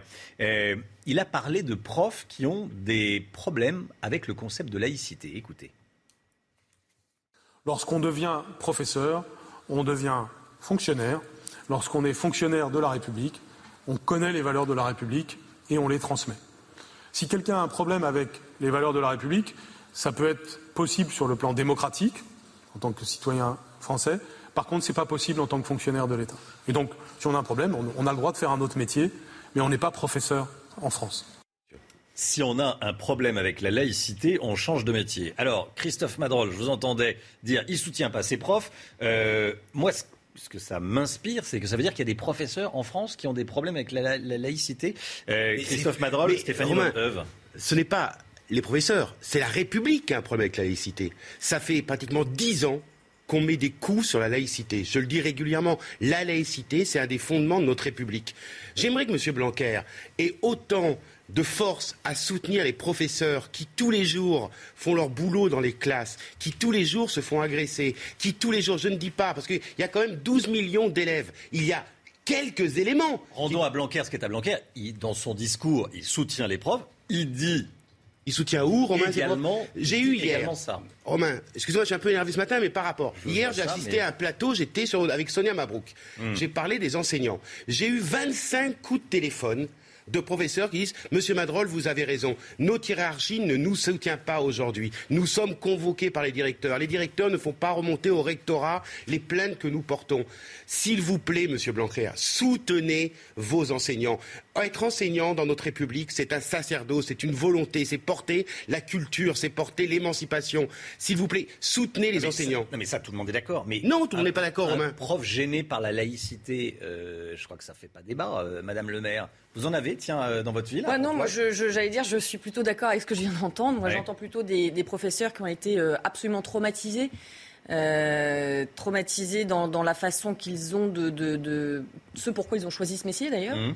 Euh, qui, est de plus en plus difficile. hein. Au-delà des sujets de la laïcité, c'est quand même beaucoup vous disent euh, il faut qu'on fasse la police, euh, qu'on fasse la police dans la classe, et on, on en perd un peu ce qui fait le sel de notre de, notre métier avec une forme de jeunesse. Beaucoup disent une jeunesse perdue, hein. Oui. Toute une classe d'âge qu'on a qu'on a perdue. Donc moi j'ai plutôt entendu ça, j'ai plutôt vu ça, j'ai plutôt rencontré des enseignants de ce type-là. Et là où je partage, j'ai- le sentiment que, alors c'est peut-être seulement l'extrait qu'on sort hein, là aujourd'hui, mais c'est com- complètement à contre-courant de ce qu'on a envie d'entendre, de ce que probablement, moi j'ai une maman qui était enseignante hein, euh, et qui est marquée aussi par ce- ces éléments-là. Euh, on a plutôt envie effectivement d'entendre du soutien, d'entendre des mesures Mmh. très concrètes avec des process qui, sont peut qui seraient peut-être rendus euh, automatiques, mécaniques pour, pour permettre de desserrer les taux psychologiques qu'il peut y avoir sur les enseignants et qu'effectivement ils se tiennent et se, ils se sentent véritablement. C'est compliqué euh, parfois, hein, l'autorité. Quand on voit ce qui s'est passé à Valence, le père de l'élève qui crie à l'AGBA le, problème, et- il est plutôt. qui soutient son le, fils. le problème, il est plutôt là. Moi, j'aurais préféré, j'aurais préféré entendre Jean-Michel Blanquer dire, dire au même titre qu'on parle de communauté éducative et les parents font pour partie. Euh, partie de la communauté éducative, qu'il faut desserrer justement cet étau et, et d'insister sur la responsabilité qu'ont les parents. Un gamin de 5 ou 6 ans qui tient des propos pareils, il les a pas inventés. C'est parce qu'il a entendu ça à la maison ou éventuellement dans des activités périscolaires. Qu'est-ce qu'on fait Mais- Qu'est-ce qu'on fait quand Oui, l'enfant dit à l'Akbar et qu'il est soutenu par son père euh, Le gamin, il part pas avec euh, de grandes chances dans la vie. Hein, oui, tout à l'heure vous parliez d'un incident. Hum. Même si c'est quelques cas sur 12 millions d'élèves, Bien sûr. ce- cet incident est révélateur d'une situation. Une centaine de cas remontés. Oui, bien ce que sûr. j'allais dire parce qu'à mon avis, il y en a plus. Il y, en a, il y en a plus que ça, à mon avis, c'est sûr. À un moment donné, c'est symbolique, c'est symptomatique d'une situation. Imaginez, Romain, être enseignant aujourd'hui, et on a tous des amis enseignants, qui ne peuvent pas avoir une parole libérée. Ils doivent se réfréner dans leur dans l'apport de la culture qu'ils ont. Je parlais hier sur un plateau, j'ai des Un amis. sur deux s'autocensure.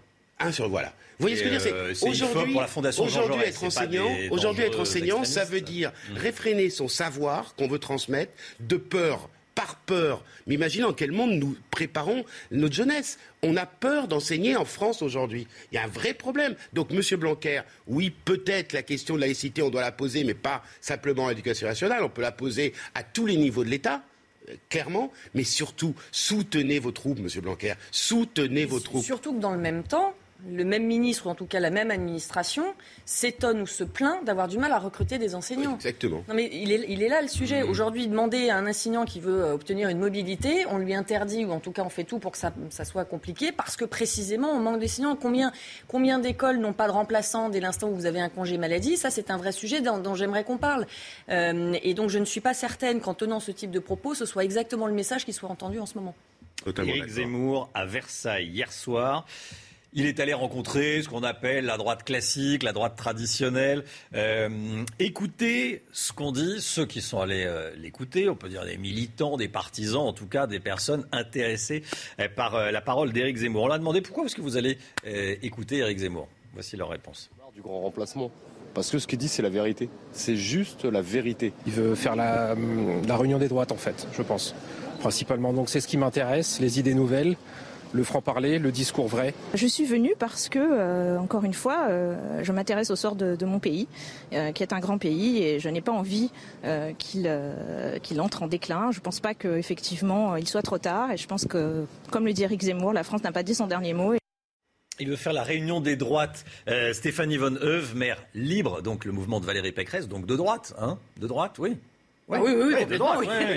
Euh, de, de Pontoise, oui, il y avait- non, il y a eu un blanc, je sais. Ah non, parce que ça tombe sous le sens, mais Ça bon tombe voilà. sous- Très bien, très bien, très bien. Non, parce qu'on dit, on dit, oui, Valérie Pécresse de gauche, fait, fait campagne, non, pas de gauche, Je l'ai rarement la- entendu, quand même. Être la première ministre de- d'Emmanuel Macron. Mais voilà, ça, ce c'est les petits jeux Voilà, les petits politiques, jeux. Bon, euh, bon, voilà. Donc de droite. Est-ce que vous êtes, vous seriez prête à vous réunir avec Zemmour? Ah, moi, c'est pas du tout. la réponse. Moi, c'est pas du tout ma tasse de thé. Mais qu'est-ce que ça vous inspire quand vous entendez ces gens qui veulent la, la réunion des droites? Mais je, je pense surtout que euh, si on en est à cette euh, décomposition-recomposition, c'est bien parce que aujourd'hui, comme le disait Nicolas Sarkozy euh, il n'y a pas si longtemps, c'est qu'il y a un vide. Euh, Il y, a, il y a- il y a un néant, mais qui n'est pas simplement lié, j'allais dire, à la droite. On a la même chose complètement euh, à gauche, hein, euh, au, niveau du, au niveau du PS, par exemple. Je pense simplement, c'était intéressant ce qu'on entendait, c'était le, le verbatim des Sauf gens. que- Ils disent, il dit vrai, euh, il dit juste. Et donc ça, ça veut dire quoi? Ça veut dire deux choses. C'est que sur le fond, ils disent que beaucoup de gens euh, pensent tout bas et n'osaient pas dire. Et je viens sur la forme. Comme des choses comme quoi, par exemple Non, mais parce qu'il est assez violent, et j'allais y venir sur, la, sur la forme. Euh, sur la forme, ce que beaucoup peuvent reprocher euh, à une classe politique euh, de droite, c'est d'avoir des mots un peu empoulés, de pas dire les choses comme les gens de la rue finalement le disent en parlant d'islam, en parlant de racisme, en parlant de déclin de la France, etc., etc. On a reproché, y compris à droite, de dire bah, vous vous laissez imprégner par la pensée unique, par pardon, mais la pensée aussi médiatique, et vous avez renié ce en quoi Vous êtes euh, trop vous à gauche, quoi. C'est une droite qui, a- qui- qui- est passée non, non, non, c'est même pas trop. Non, non, c'est même Ah, pas. le curseur non, de la droite non, est passé non, un non, peu plus pas. Pas Non, attendez, juste, je termine. C'est même, même pas trop à gauche, puisque précisément on dit que la droite court derrière, etc. Mais c'est dur qu'elle n'assume pas. Le- les mots ne correspondent pas forcément euh, à ce qui est prôné ou à ce qui est, euh, à ce qui est pensé. Hmm. Donc globalement, c'est un procès en manque de courage euh, qui est fait à une forme de à, à- à la droite. Ça c'est le ça c'est le, le premier point. Euh, et puis euh, donc oui, c'est vraiment une forme de, de courage. Et puis le deuxième, euh, ce qui me ce qui me frappe et ce qui est très dur pour la classe politique et c'est pas propre à mon avis simplement à la droite, c'est qu'on dit globalement, il est sincère. Il y croit, il fait pas ça pour sa carrière, sous-entendant tous les autres, c'est exactement l'inverse. C'est-à-dire, c'est des professionnels de la politique, ils, les- ils le font pour plaire, ils croient, ils croient pas vraiment à ce qu'ils font. Zemmour, c'est tout l'inverse. Et vous ne pensez pas, Stéphanie, que, que la droite, depuis euh, Nicolas Sarkozy, a perdu ses valeurs? Moi, moi qui, suis, qui suis un peu un observateur aussi de ce qui se passe à droite, en tant qu'homme politique plutôt écolo de gauche, j'ai l'impression que sur les questions d'immigration, de sécurité, d'économie, il n'y a plus de discours de droite.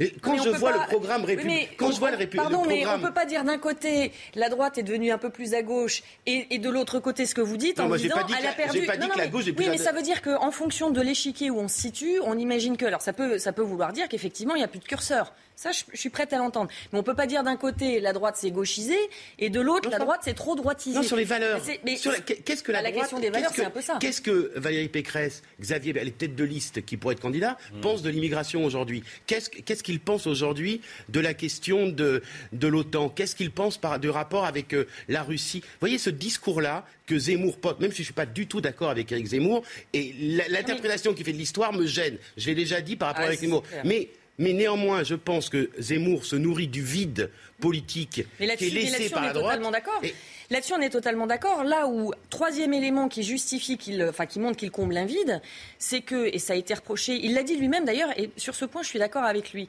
c'est qu'il est là pour être président de la République, c'est-à-dire donner un cadre sur les euh, 10, 20 ou 30 ans Mmh. euh, à venir. Moi, j'ai pas du tout les mêmes solutions je pense pas du tout la même chose. Mais pour autant, il dit, je suis là pour élever un niveau, je suis pas là pour être Premier ministre ou pour être ministre, je suis pas là pour juste donner des solutions de plombier ou des solutions techniques. Et je reviens sur votre interpellation. Je pense qu'effectivement, la droite, à, à- à force de vouloir regagner en légitimité pour dire on n'est pas juste des blablateurs, on sait faire, Mmh. on n'a pas eu l'occasion de prouver qu'on savait faire depuis dix ans, à part dans les régions. On sait faire, et donc vous avez un niveau qui est, qui est un peu descendu en termes de débat, pouvez- puisqu'on on parle de mesures, alors certes très concrètes, euh, mais qui font perdre ce cadre euh, plus général qui fait prendre du champ et de la hauteur de la réflexion philosophique, culturelle, historique. Après, on, ré- on peut euh, réécrire l'histoire, certains le font et se privent pas de le faire, mais je pense que intérieurement, c'est aussi ce que les, ce que les Français attendent. En disant le dire- débat présidentiel, la campagne présidentielle, c'est la campagne mère. C'est vraiment, c'est la, campagne qui doit guider peut derrière un certain est-ce qu'on peut dire que François Bayrou a gagné le combat des idées à droite Parce que quand je me rappelle le débat- le- Non, le- non, le- non, la construction des Républicains à Toulouse, quand Bayrou dit à Sarkozy je ne viens pas parce que je ne veux pas me mélanger à la famille de la droite, j'ai l'impression que la droite s'est centrée, centrée, centrée, et que effectivement Zemmour comble le non, mais vide si je me la droite. euh, si je puis me permettre, ça c'est une analyse que Oui, oui, mais c'est des raisonnements de, de- de- de gens comme nous qui faisons un peu de politique et, et or la plupart euh, des Français, et c'est heureux, ne raisonnent pas de cette façon-là, ne raisonnent pas en se disant est-ce que c'est François Bayrou qui a orienté, qui euh, je pense que là on a perdu tout le monde. Mais, mais, mais, et puis au-delà Hmm. de ça, sur le fond, je ne pense pas du tout. Au contraire. En un mot, en un mot euh, les carburants, plutôt baisse des taxes ou plutôt chèque pour les plus modestes? Ça coûte pas le même prix. Hein. Baisse des taxes, ça coûte une fortune. Chèque pour les, les plus modestes, c'est un coût encadré. La région sud, avec Renaud Muselier, a pris une décision forte, c'est qu'on va favoriser les chèques à 250 euros à tout le monde pour pouvoir avoir du biodéthanol, équiper les voitures de bioéthanol. C'est bon pour la planète et c'est bon pour le porte-monnaie. Voilà. J'aimerais que toutes les régions doivent effectivement pouvoir prendre le relais. 250 euros. Faut avoir une voiture essence. hein. Essence, voiture, voiture essence, ça coûte en gros 600 euros. C'est euh, amorti, la moitié, euh, c'est amorti à 10 000 km. Ça marche bien et c'est bon pour la planète. Enfin, on a les moyens Oui, de mais là, au niveau national, baisse des taxes ou chèque carburant? Moi, j'aime je- je- les chèques, moi, j'aime pas ça. Non, mais- Ah, vous êtes bien la seule Moi, j'aime bien. non. Mais le, le principe de Non, je dire, le principe, c'est quand même l'État qui prélève Oui. au maximum. Et qui Et reverse. qui va reverser sous forme de. Je, je Mm. n'aime pas la formule. Après, je comprends que ça coûte beaucoup moins cher de faire par chèque que de, de dire on généralise une mesure et on Et supprime. qui va coûter des milliards. Mais, mais par principe, enfin moi, ça, ça, ça, ça choque mon bon sens que dire je, je prends un max et je reverse éventuellement. Oui, je- je- voilà. Stéphanie Vonneuve, merci beaucoup, maire de Pontoise. Merci d'être venue. C'était la première fois euh, en matinale. hein. Ben, on, on recommencera si Avec vous, si plaisir. vous acceptez. Merci beaucoup. Euh, et Christophe Madrol, euh, bien sûr, euh, vous reviendrez euh, également. Merci à, à- à tous les deux. Allez, on va continuer à parler des, des carburants euh, avec euh, Eric de Ritmaten. Hausse des carburants, on en parlait à l'instant. Et le covoiturage qui s'installe, Eric. hein. Oui, alors c'est intéressant de voir comment ça monte en puissance. Mhm. hein. Vous avez même des collectivités maintenant qui mettent la main à la poche pour financer euh, le, le conducteur. hein. C'est-à-dire qu'aujourd'hui, c'est la ville de Rouen, par exemple, qui jusqu'à la fin de l'année va verser. Alors, euh, c'est pas beaucoup, c'est 4 centimes par kilomètre, mais il y a un forfait minimum de 2 euros. Si vous faites euh, un aller-retour, c'est 4 euros qui, sera versé, qui seront versés par la métropole. Et 5 fois dans la semaine, bah oui, vous arrivez à, à- à 20 euros quand même. C'est pas rien, donc ça fait quand même baisser la note. Ça, c'est une chose. Deuxièmement, ce qui est intéressant, c'est de voir que le covoiturage en France, c'est connu, mais c'est peu utilisé en fait. hein. Quand vous regardez le nombre de personnes à bord des voitures, c'est toujours 1,1 la moyenne, donc c'est très très peu. En gros, c'est tous les matins, vous avez une seule personne au volant, et donc c'est ça euh, qu'il faut changer. Troisièmement, et ça on va le retenir, le boom de Blablacar, puisque c'est pratiquement la seule application qui fonctionne en France. Ils annonçaient hier soir 40 000 personnes nouvelles chaque semaine en France et euh, 400 000 dans le monde. Et Blablacar, c'est né aux États-Unis tout simplement, euh, l'université de Stanford, un jeune qui était là-bas, il s'était rendu compte qu'en Californie, il y avait des voies réservées aux voitures euh, qui transportaient plusieurs personnes. En France, ça n'existe pas. Donc, il a eu l'idée de rapporter cette idée en France. Et aujourd'hui, je termine par là, Romain, Hmm. Blablacar, euh, qui souvent faisait sourire comme nom, c'est devenu une licorne. Vous savez ce que c'est qu'une licorne C'est quand ça dépasse un milliard de valorisation, ce qui est le cas. Maintenant, même ça a doublé. Ça vaut 2 milliards en valorisation et elle sera bientôt introduite en bourse et c'est français. 7h21, voilà, la bonne humeur sur le plateau comme tous les matins. Euh, le sport tout de suite, victoire poussive hier soir du Paris Saint-Germain en Ligue des Champions. Rarement au stade Vélodrome. Hier soir, c'était PSG Leipzig avant Marseille PSG dimanche soir. hein. Euh, Dimanche soir euh, au stade Vélodrome. On attend les, nos amis parisiens de pied ferme. euh, on attend Messi. J'espère que l'équipe va être au complet du Paris Saint-Germain. Ils auront fort à faire Bah, par rapport à une très bonne équipe du Paris Et vous en de serez l'OM. Évidemment. Évidemment, évidemment. Et vous soutiendrez l'OM. Bon, hier soir, c'était face à Leipzig en Ligue des Champions, Barbara. hein. Les Parisiens qui se sont fait peur mais s'imposent finalement. Victoire euh, 3 buts à 2. Regardez ces images. C'est Kylian Mbappé qui ouvre le score pour Paris. Leipzig va tout de même prendre l'avantage à l'heure de jeu. Heureusement, Lionel Messi délivre le parc et égalise grâce à une passe signée encore une fois Kylian Mbappé. L'Argentin va même offrir la victoire à Paris grâce à un penalty en fin de rencontre, son premier doublé depuis qu'il est au PSG. Avec cette victoire, Paris conserve la tête de son groupe en Ligue des Champions. C'est News, il est 7h23. Restez bien avec nous. La météo, dans un instant, il y a une alerte au vent à l'ouest. On va voir ça avec Alexandra Blanc. À tout de suite. La météo avec vous, Alexandra, ça va se dégrader aujourd'hui. Hein. Oui, en effet, avec l'arrivée d'une nouvelle perturbation du côté d'Oléron, le mauvais temps sera bel et bien au rendez-vous, contrairement à hier, avec 19 degrés en moyenne et le retour de quelques averses. D'ailleurs, trois départements sont placés sous surveillance pour le vent, avec des vents tempétueux attendus entre les côtes de la Manche et la pointe du Cotentin, le Morbihan, le Finistère ou encore le département de la Manche sont donc placés sous surveillance avec des vents qui vont se renforcer dans le courant de l'après-midi. Alors ce matin, un temps assez pluvieux avec l'arrivée d'une perturbation active. On retrouve de bonnes rafales de vent près des côtes de la Manche et toujours un temps bien gris autour du golfe du Lion avec le vent d'automne qui donc rapporte ces nuages venus de la mer Méditerranée. Dans l'après-midi, eh bien, la perturbation, on la retrouve justement entre les Charentes et le nord-est. Le vent va se renforcer près des côtes de la Manche ainsi que dans le sud-ouest. Les températures très douces ce matin grâce à la couverture nuageuse, 16 degrés à Paris, 17 degrés pour le Pays Basque et dans l'après-midi, eh bien, les températures baissent mais restent toujours très douces pour la saison. 21 degrés à Paris, 25 degrés à Toulouse et puis demain, toujours un temps assez assez agité avant le retour au calme prévu pour la fin de semaine, avec néanmoins la fraîcheur qui va se maintenir tout le week-end. C'est News, il est 7h31. Bienvenue à tous. Merci d'être avec nous. Restez bien avec nous dans cette demi-heure. Éric Zemmour veut faire, vous savez, à gauche, il y a la convergence des luttes. Bah, Éric Zemmour veut faire la convergence des droites. Il veut réunir la droite traditionnelle et la droite qu'on va qualifier de droite gilet jaune. C'est ce qu'il a dit hier soir à Versailles. On sera à 7h50 avec Stanislas Rigaud, qui est porte-parole de Génération Z. Ce matin, Eugénie Bastier. Bonjour Eugénie. Bonjour. Vous nous parlerez de la position délicate de l'exécutif, du gouvernement, en clair et du président de la République, face à la flambée des prix du carburant. Ça sera l'édito dans un instant. À tout de suite, Eugénie. Et puis Olivier Benkemoun nous parlera des sorties ciné. C'est mercredi. Deux adaptations littéraires sur grand écran cette semaine. Éric Zemmour à la conquête de l'électorat conservateur. Il était hier soir invité à Versailles par les Éveilleurs. C'est une association proche du mouvement de la Manif pour tous. Une fois de plus, la salle était pleine à craquer. Qu'est-ce qui s'est dit Comment réagissent et que disent ceux qui le soutiennent, ou en tout cas sont curieux Regardez, Sacha Robin, Gauthier Lebret et Anthony Favali. À Versailles, Éric Zemmour est venu séduire une droite conservatrice, notamment sur des thèmes de société qui lui sont chers.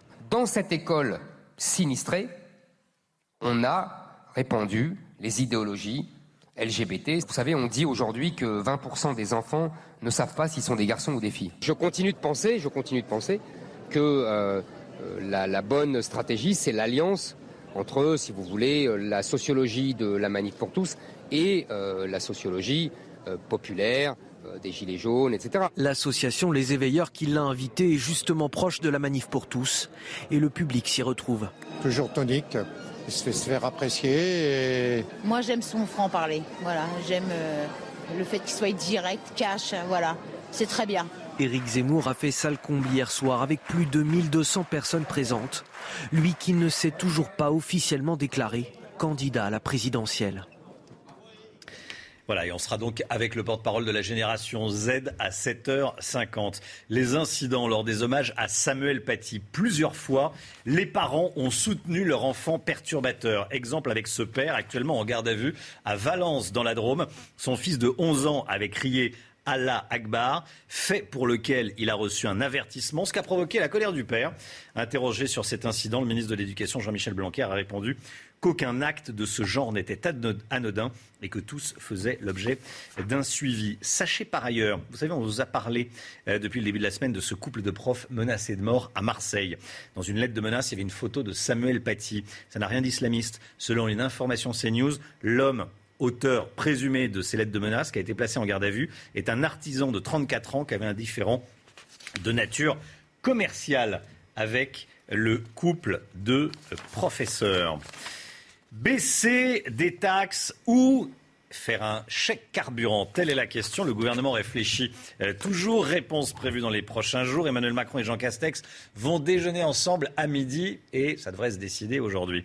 Florian Tardif, quelles sont les options sur la table? Réponse même peut-être dans les prochaines heures. Deux options euh, sont sur la table. La première, une baisse des taxes qui représente 60%, on le rappelle, environ euh, du prix de l'essence. La seconde, vous le voyez, un chèque carburant, sorte de coup de pouce temporel pour les plus précaires qui reprendrait le modèle du chèque énergie dont bénéficient actuellement 5,8 millions de foyers foyers français. Deux options qui n'auraient pas le même coût pour les caisses de l'État. Le chèque énergie, s'il concerne bien 5,8 millions de foyers, pourrait coûter environ 1,2 milliard d'euros à l'État en cas d'un chèque de 20 euros pour chacun de ces foyers. Quant à la baisse des taxes, cela coûterait, selon une estimation de Bruno Le Maire, le ministre de l'économie et des finances, 500 millions euh, d'euros environ aux caisses de l'État par centime de baisse. De plus, cette baisse des taxes serait, estime-t-on au sein du gouvernement, injuste car elle toucherait aussi bien hmm. les plus riches que les plus précaires et de surcroît serait une aberration écologique en quelque sorte. C'est pour ces raisons que nous devrions nous diriger plus vers un chèque carburant dont les modalités, vous l'avez compris, restent encore à être définies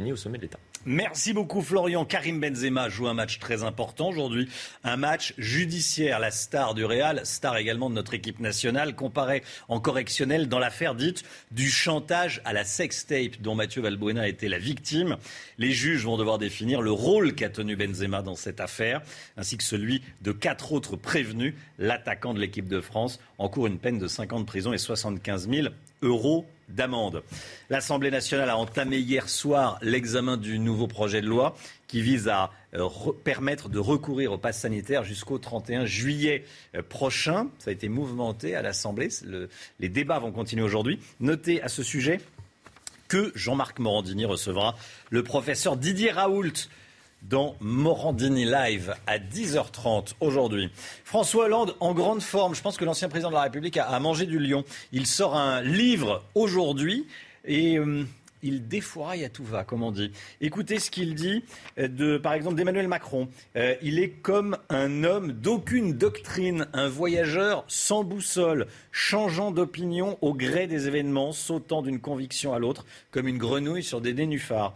Euh, qu'est-ce qu'il dit sur Éric Zemmour? Un petit chose qui nourrissait une amertume grandissante de ne pas être suffisamment reconnu, mais n'est pas Trump qui veut, même en miniature. Qu'est-ce qu'il dit d'Édouard Philippe? Il dit qu'il camoufle ses intentions réelles dans une sorte de brouillard rhétorique. Qu'est-ce qu'il dit de Jean-Luc Mélenchon? C'est un boulet pour la gauche. Bon, il n'y a que. Euh, ça vous fait rire, Eric de Ritmaten? J'aime bien les, beaucoup d'animaux. Il y a beaucoup d'animaux. C'est le carnaval des animaux de Saint-Saëns, hein, en version euh, politique. Euh, voilà, c'est ce qu'il dit dans, son livre qui sort aujourd'hui. L'ancien président qui veut redonner espoir à la France, ça s'appelle Il n'y a, que, euh, a que la maire de Paris, euh, Anne Hidalgo, qui trouve grâce aux yeux du président de la République. Voilà, Anne Hidalgo qui a la, la peine dans les, euh, dans les sondages. un commentaire sur ce que dit François Hollande, qui n'a pas pu se. Eugénie Bastier, qui a pas pu, François Hollande, qui n'a pas pu se, représenter, hein, parce qu'il était trop bas dans les sondages. Écoutez, j'espère que ce livre sera aussi intéressant que le livre qu'il a, qu'il a fait perdre à la présidentielle. Vous vous souvenez, un, président ne devrait pas dire ça. J'ai l'impression qu'il est toujours dans cette veine de. Voilà, de d'incontinence verbale où il ne peut pas s'empêcher de commenter en permanence. Allez, l'édito. D'ailleurs, le titre affronté mm. alors que lui-même en 2016 a, renoncé à un affrontement avec euh, Emmanuel Macron, Marine Le Pen. L'édito politique. Eugénie Bastier, vous souhaitez évoquer ce matin la position délicate de l'exécutif face à la flambée des prix du carburant. Hein. on en parlait à l'instant dans le journal. Tout à fait. Le, prix de l'énergie s'invite dans la campagne présidentielle. Alors, ce n'est guère étonnant, hein, parce que vous savez, vous le savez, l'énergie, que ce soit sous forme d'électricité, de gaz ou d'essence, est le nerf invisible de nos sociétés occidentales. Bien souvent, d'ailleurs, nous ne nous rendons pas compte à quel point nous sommes dépendants de l'énergie, habitués que nous sommes à rouler, à allumer nos interrupteurs et à nous chauffer finalement sans, sans vraiment y penser. Euh, l'énergie ne représente que 8,4% du budget des ménages, alors que finalement tous nos modes de vie reposent sur celle-ci. En réalité, ce n'est pas beaucoup. Euh, le polytechnicien Jean-Marc Jancovici avait bien souligné d'ailleurs le décalage qui existe entre le coût de l'énergie et son utilité sociale. Nous ne réalisons pas notre dépendance à l'énergie, sauf bien sûr quand les prix flambent, comme c'est le cas aujourd'hui. Donc la thématique du pouvoir d'achat s'invite dans la campagne présidentielle. On pouvait la croire secondaire puisqu'on mmh. parlait beaucoup de, sujets régaliens, d'immigration, d'insécurité. Et euh, avec un Emmanuel Macron qui doit faire face à ses contradictions sur ce sujet. Parce que lui, le président libéral, euh, se met à distribuer les prébendes de l'État à tous les mécontents pour ne pas se retrouver en porte-à-faux avec des candidats à la présidentielle qui multiplient les propositions sur le pouvoir d'achat. C'est un enjeu essentiel pour le président sortant. Pourquoi? Parce qu'il comptait bien faire valoir son bilan en la matière, en matière d'enrichissement et d'augmentation du pouvoir d'achat des Français. C'est un peu compromis avec cette hausse des prix de l'énergie. D'où le choix de mettre en place un chèque carburant. Euh, c'est une possibilité, hein. ça peut être aussi la baisse des taxes. Hein. Tout est sur la table, hein, disait Gabriel Attalière. En tout cas, si c'est le chèque carburant, il sera limité aux travailleurs les plus modestes, Génie. Tout à fait. Alors, oui, c'est la, position vers laquelle s'oriente probablement le gouvernement. Hmm. Trois ans, jour pour jour, après euh, les Gilets jaunes, on s'en souvient, révolte qui était due à la, flambée du prix de l'essence, le gouvernement est tétanisé par la possibilité d'une nouvelle jacquerie à six mois de la présidentielle. À l'époque des Gilets jaunes, on s'en souvient, le chèque énergie avait été inventé puis retiré euh, en échange de la taxe carbone. Ça avait suscité alors une, sorte de guéguerre entre Emmanuel Macron, qui d'un côté voulait à tout prix acheter la paix sociale, et Édouard Philippe, qui lui voulait veiller à la bonne tenue des deniers publics. C'était avant évidemment le Covid et l'argent magique. Aujourd'hui, euh, qui s'étonne d'une nouvelle dépense proposée par le gouvernement? Alors évidemment, l'intention est louable. On comprend bien qu'il faut cibler le chèque en fonction des revenus, euh, ce qui permettrait de ne pas gaspiller l'argent public en, comme, comme je cite un, des ministres dans le Figaro, subventionnant les week-ends à Deauville des Parisiens si on fait une baisse des taxes généralisée. Mais dans son application, euh, c'est une usine à gaz parce que comment, sur quels critères décider qui a vraiment besoin de carburant et qui n'en a pas besoin? Quel listing on va faire? Comment on sait qui utilise sa voiture, etc. Et que faire évidemment des effets de seuil qui vont faire forcément des mécontents, les gens qui vont se retrouver juste en dessous du seuil? Bref, cette solution typiquement française pose pour moi deux problèmes. D'abord, l'incapacité foncière que nous avons en France à ne pas baisser les taxes. Nous, euh, préférons faire des chèques et créer une nouvelle catégorie administrative plutôt que baisser les impôts. Ensuite, le fait que le quoi qu'il en coûte, mis en œuvre par, Emmanuel Macron pendant la crise financière et même avant, pendant la crise des Gilets jaunes, qui avait été réglée à coup de chèques, on s'en souvient, eh bien, le quoi qu'il en coûte est devenu un réflexe politique il n'est pas, de problème euh, qu'une absence de solution ne finisse par régler, disait Henri Cueil. Mm. Il n'est pas de problème qu'un chèque ne puisse régler, semble dire le macronisme. Eh bien, sur le long terme, l'énergie, question phare du XXIe siècle, mérite sans doute un peu plus de réflexion. Eugénie Bastier, merci Eugénie. On va continuer à parler euh, argent avec euh, Éric de Ritmaten. Le revenu minimum pour les jeunes, ça se précise. Le revenu minimum pour les jeunes de moins de 26 ans. Euh, on parle de revenu d'engagement, de contrat pour les jeunes. Attention, revenu pour les jeunes, ça a une, connotation euh, politique. En tout cas, c'est pour bientôt, Eric, avec des restrictions. Hein. Oui, c'est ça. on est toujours dans la même veine, hein. c'est-à-dire euh, l'argent euh, magique, hein, l'argent qui vient donc, des caisses de l'État, du contribuable. Alors là, le revenu d'engagement, vous avez raison, c'est plutôt un contrat d'engagement. Donc ça, c'est décidé, ce sera 500 euros. Hein, c'est ce que toucheront les jeunes euh, de moins de 26 ans. Alors les jeunes, vous avez raison, c'est pas aussi large que ça. C'est ceux qui n'ont ni emploi, ni formation et qui sont un peu et qui n'ont pas de quoi vivre en fin de compte. C'est vraiment ceux qui sont les plus en difficulté. Mais ça va coûter 500 millions d'euros. le gouvernement avait tablé sur beaucoup plus. Mais là, il va restreindre. Pourquoi? Parce que c'est un contrat.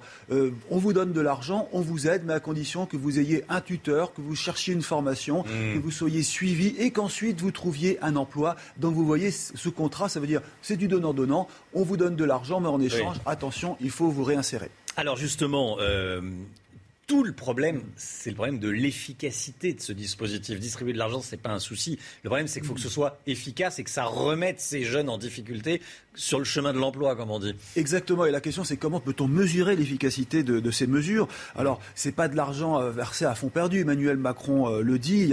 Il, emploie maintenant une nouvelle phrase, d'ailleurs, qu'on n'avait jamais entendue dans le passé. C'est euh, la France. Il y a des droits, mais il y a aussi des devoirs. Hein. Vous savez, c'était peu courant d'entendre les politiques parler de devoirs. Là, mmh. c'est vraiment le cas. Aider les jeunes à s'insérer. Alors, le vrai problème de ces jeunes, c'est qu'ils sont nombreux quand même. On ne sait pas, mais à Pôle Emploi, quand on regarde les chiffres, un million et demi de jeunes sont à remettre dans le circuit Hein, c'est 13% des jeunes qui sont sans emploi, ni études, ni formation. On a même inventé un néologisme, les NEETS, N-E-E-T-S, c'est euh, sans emploi, sans formation. Alors, le dernier point, c'est que vous avez déjà le RSA qui existe hein, pour euh, les autres euh, jeunes, bien sûr, qui sont plus, plus âgés. Le RSA Autrefois, ça s'appelait le RMI. Quand ça a démarré, c'était un million de bénéficiaires. Aujourd'hui, vous êtes à, 2 millions. Ça coûtait, euh, j'ai retrouvé les chiffres, euh, ça coûtait 6 euh, milliards en 2008 quand c'était encore le RMI. Aujourd'hui, c'est 11 milliards. Et je terminerai par là. en France, on crée beaucoup de charges supplémentaires. La facture sociale ne cesse de s'alourdir. C'est facile, j'allais dire, de sortir de l'argent des caisses de l'État. En revanche, comprimer les dépenses, réduire les dépenses et supprimer les aides, là, c'est quasiment une mission impossible. 8h moins le quart, 7h45, Olivier Benkemoun. s'installe. On va parler cinéma. Bonjour Olivier. Bonjour. Eh, on va parler de deux adaptations littéraires au cinéma. Ouais, alors dans deux genres différents. Il y a Le Hmm. Petit Nicolas et Balzac. Voilà, c'est le grand écart. Mais en tout cas, on va, c'est- on va dans- commencer. dans- on dans va les deux cas, ce sont des grands succès. hein. On va commencer par euh, Illusion euh, perdue de, de Balzac, donc euh, réalisé par Xavier Giannoli, qui se déroule au moment de la Restauration. La France est entre deux, entre le retour en, force de la, cour et de la noblesse, qui a retrouvé ses pouvoirs, mais sont aussi le début du capitalisme. Ça qui est intéressant, qui va permettre à tout un chacun, euh, et surtout à des petits malins, de gagner beaucoup d'argent, et en particulier à cette époque, à une nouvelle forme de presse. Il y a des tas de petites feuilles, de petits journaux à qui on achète des articles, on les achète très cher. Par exemple, les patrons de théâtre parisiens achètent très cher les bonnes critiques pour remplir leurs salles, ils achètent aussi les mauvaises critiques pour les voisins. C'est-à-dire que comme ça, ils vident les, les- les salles. escrocs. et il y a une presse, il y a, une presse qui s'enrichit, tout le monde escroque tout le monde. Enfin, et- Ça, ça- et on- ça a plus court aujourd'hui. hein, non, mais le évidemment dire. non. Enfin, en tout cas, bon. Et, et arrive, et arrive en masse en plus. La, pourquoi et- on vous- et arri- vous donne des chèques. Et, en plus arrive en- la diffusion en masse euh, avec la création des rotatifs. Bref, il y a des fortunes qui sont. Et dans ce roman de Balzac, il y a un jeune homme de Provence qui va partir à, à la conquête de Paris, Mm. qui va partir de très bas, qui va monter très haut, qui va connaître un très bas. Et Balzac est absolument visionnaire. Et on voit dans ce film explication du réalisateur Xavier Giannoli. Ce qu'on voit naître dans le roman de Balzac qui se passe en 1820, c'est le monde moderne dans lequel nous sommes en train de vivre. Notre ligne éditoriale sera simple. Le journal tiendra pour vrai tout ce qui est probable. Des patrons de presse comprennent que l'influence va devenir un pouvoir économique et que ce mouvement-là va s'inscrire dans un grand mouvement de marchandisation du monde, des idées, de l'opinion. Mon métier, c'est d'enrichir les actionnaires du journal. Ah ah, ça va faire, euh, ça va faire réfléchir pas mal. Je précise que Xavier Janoli est fils de journaliste. Ah oui. Il a une grande passion pour la presse. Voilà. L'autre adaptation littéraire, c'est le Petit Nicolas. Bon, dans cette histoire, le, le- le père du Petit Nicolas a une promotion pour un poste de patron d'usine en province, qui rend très triste Petit Nicolas, qui risque de perdre toute sa bande de, de- de copains. C'est le troisième long métrage autour des personnages de Goscinny et Sampé. C'est très réussi. Bonne bande d'enfants. Plus de 60 ans après sa création. C'est toujours très apprécié par les, par les enfants. Et on se dit, est-ce que c'est pas parce que c'est une France idéalisée, euh, tout ça? Ben, Jean-Paul Rouve, qui joue le papa, dit oui, mais pas seulement. C'est une sorte de France idéalisée. C'est la France euh, des Trente Glorieuses.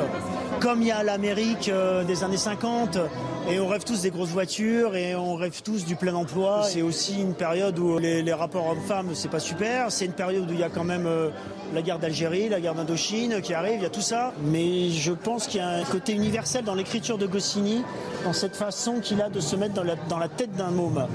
René Goscinny, Paris 16e. René Goscinny, le scénariste de Paris que la Seine-et-Oise nous envie. Et oui, nous envie. Et ben ce petit film-là, il sera montré avant, euh, avant chaque, euh, euh, ch- chaque projection du, du petit Nicolas. Il y, a, il y a deux minutes, voilà, qui rappelle qui était Goscinny Sampé et euh, ce formidable, euh, ces formidables histoires du petit Nicolas. Merci Olivier. Les sorties ciné du jour, les bons conseils d'Olivier. Euh, merci beaucoup. 7h48. Restez bien avec nous sur CNews. Dans un instant, on accueille Stanislas Rigaud, porte-parole de la génération Z, la génération Zemmour. On va revenir sur ce qui s'est dit hier soir lors du euh, meeting, de la rencontre euh, d'Éric Zemmour avec euh, les, les Versaillais. Enfin, en tout cas, c'était à Versailles. Restez bien avec nous sur CNews. À tout de suite. C'est News, il est 7h55, 8h moins 5. On est avec vous, Stanislas Rigaud. Bonjour. Bonjour, merci de me recevoir. Porte-parole de Génération Z. J'ajoute Z comme Zemmour, euh, comme Éric Zemmour. J'aimerais qu'on réécoute euh, ce qu'a dit Éric Zemmour hier soir à Versailles. Euh, il était au, au Palais des Congrès de Versailles devant 1200 personnes. Écoutez.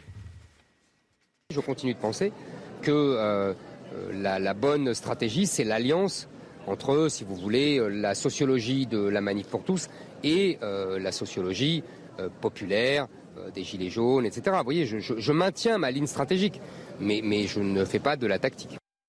Je maintiens ma ligne stratégique, mais je ne fais pas de la tactique. Stanislas Rigaud, est-ce que c'est l'objectif des prochaines semaines, des prochains, des prochains mois, des prochains jours, cette convergence des droites, réunir la droite qu'on appelle la droite RN, la droite gilet jaune, bon comme on veut, et la droite plus traditionnelle?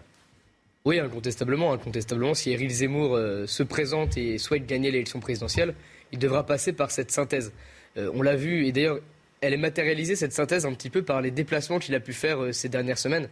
Lille, Bézienim, pardon, et hier soir Versailles, en fait, où les populations qui vont à ces conférences sont très différentes, mais pour autant adhèrent au discours d'Éric Zemmour et en fait convergent sur énormément de points. les points sur lesquels ils convergent, c'est la souveraineté de la France, l'industrialisation, et c'est vrai, c'est le point de convergence principal, la question de la sécurité, d'identité et de l'immigration. Et euh, comment est-ce qu'on va chercher les électeurs de la droite des Républicains? Eh ben, Justement, je pense qu'il est, il y a plusieurs choses. Bon, il y a son côté déjà, je pense, rassurant intellectuellement chez, chez ces gens qui sont peut-être peut-être plus attachés, contrairement euh, à la droite dite plus populaire. Euh, c'est des jeunes, il y a un côté très rassurant, très intellectuel de la part d'Éric Zemmour. Il y a, y a, il y a, le, il y a le sujet notamment chez la droite un peu catholique où il s'attache encore. C'est le seul, je crois d'ailleurs, enfin c'est même pas je crois, c'est que c'est évident, c'est le seul qui parle encore des sujets bioéthiques qui s'oppose frontalement à la PMA, qui va s'opposer frontalement à la GPA. C'est le seul qui va à droite dans le plan national s'opposer à ça. C'est celui qu'il touche. Et surtout, je pense qu'il est, euh, il a une ligne non pas libérale, mais peut-être plus attachée à la baisse des impôts que, que d'autres. Oui, mais justement, sur cette ligne libérale, on tient, euh, j'ai l'impression qu'Éric Zemmour tient peut-être l'économie comme quelque chose de secondaire par rapport au sujet identitaire, immigration culturelle. Euh, est-ce que ça va poser un problème dans le sens où effectivement ces gens-là n'ont pas les mêmes intérêts économiques? La bourgeoisie et les classes populaires, d'un point de vue économique, ont des intérêts totalement divergents. Alors comment proposer un programme économique qui réconcilie ces gens? Bah, je pense que c'est vrai que ça a été extrêmement compliqué d'arriver à faire plaisir à tout le monde, mais ça c'est un peu dans tout cas les, règles de la démocratie. Mais je pense que le pari d'Éric Zemmour, et c'est un bon pari il me semble, c'est de se dire qu'il y a certes des vrais problèmes économiques, des vrais enjeux économiques, mais si derrière le, projet civilisationnel ne tient pas la route, on pourrait avoir la meilleure économie du monde, ça ne tiendra pas sur le long terme. Il va falloir de, nouveaux soutiens, là, redonner du souffle. Je pense à Philippe de Villiers. Est-ce que vous êtes en contact avec certaines personnes? Éric Ciotti euh, n'est pas, pas très critique vis-à-vis d'Éric Zemmour ah, ça, c'est vrai que c'est l'autre point. Euh, vous me parliez de comment faire pour euh, rallier des électeurs, l'électorat peut-être de la droite plus euh, les Républicains. Ça passera sûrement par des ralliements peut-être, mais en attendant, pour le moment, on n'a pas de... Il y a eu Jean-Frédéric Poisson qui était là hier soir, il y avait Joachim Forger.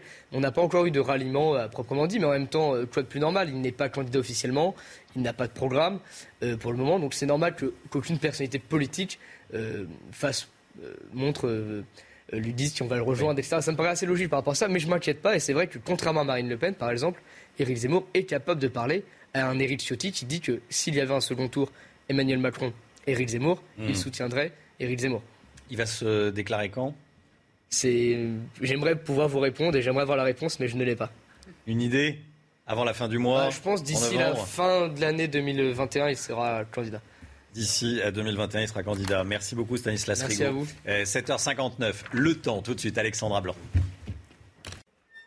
Après un début de semaine plutôt calme, les conditions météo se dégradent en cette journée de mercredi avec un changement de décor et l'arrivée d'une nouvelle perturbation. Perturbation que l'on retrouve ce matin sur le nord-ouest du pays avec d'ailleurs de bonnes rafales de vent. Plusieurs départements ont été placés sous surveillance entre la pointe bretonne et la pointe du Cotentin avec des vents tempétueux attendus.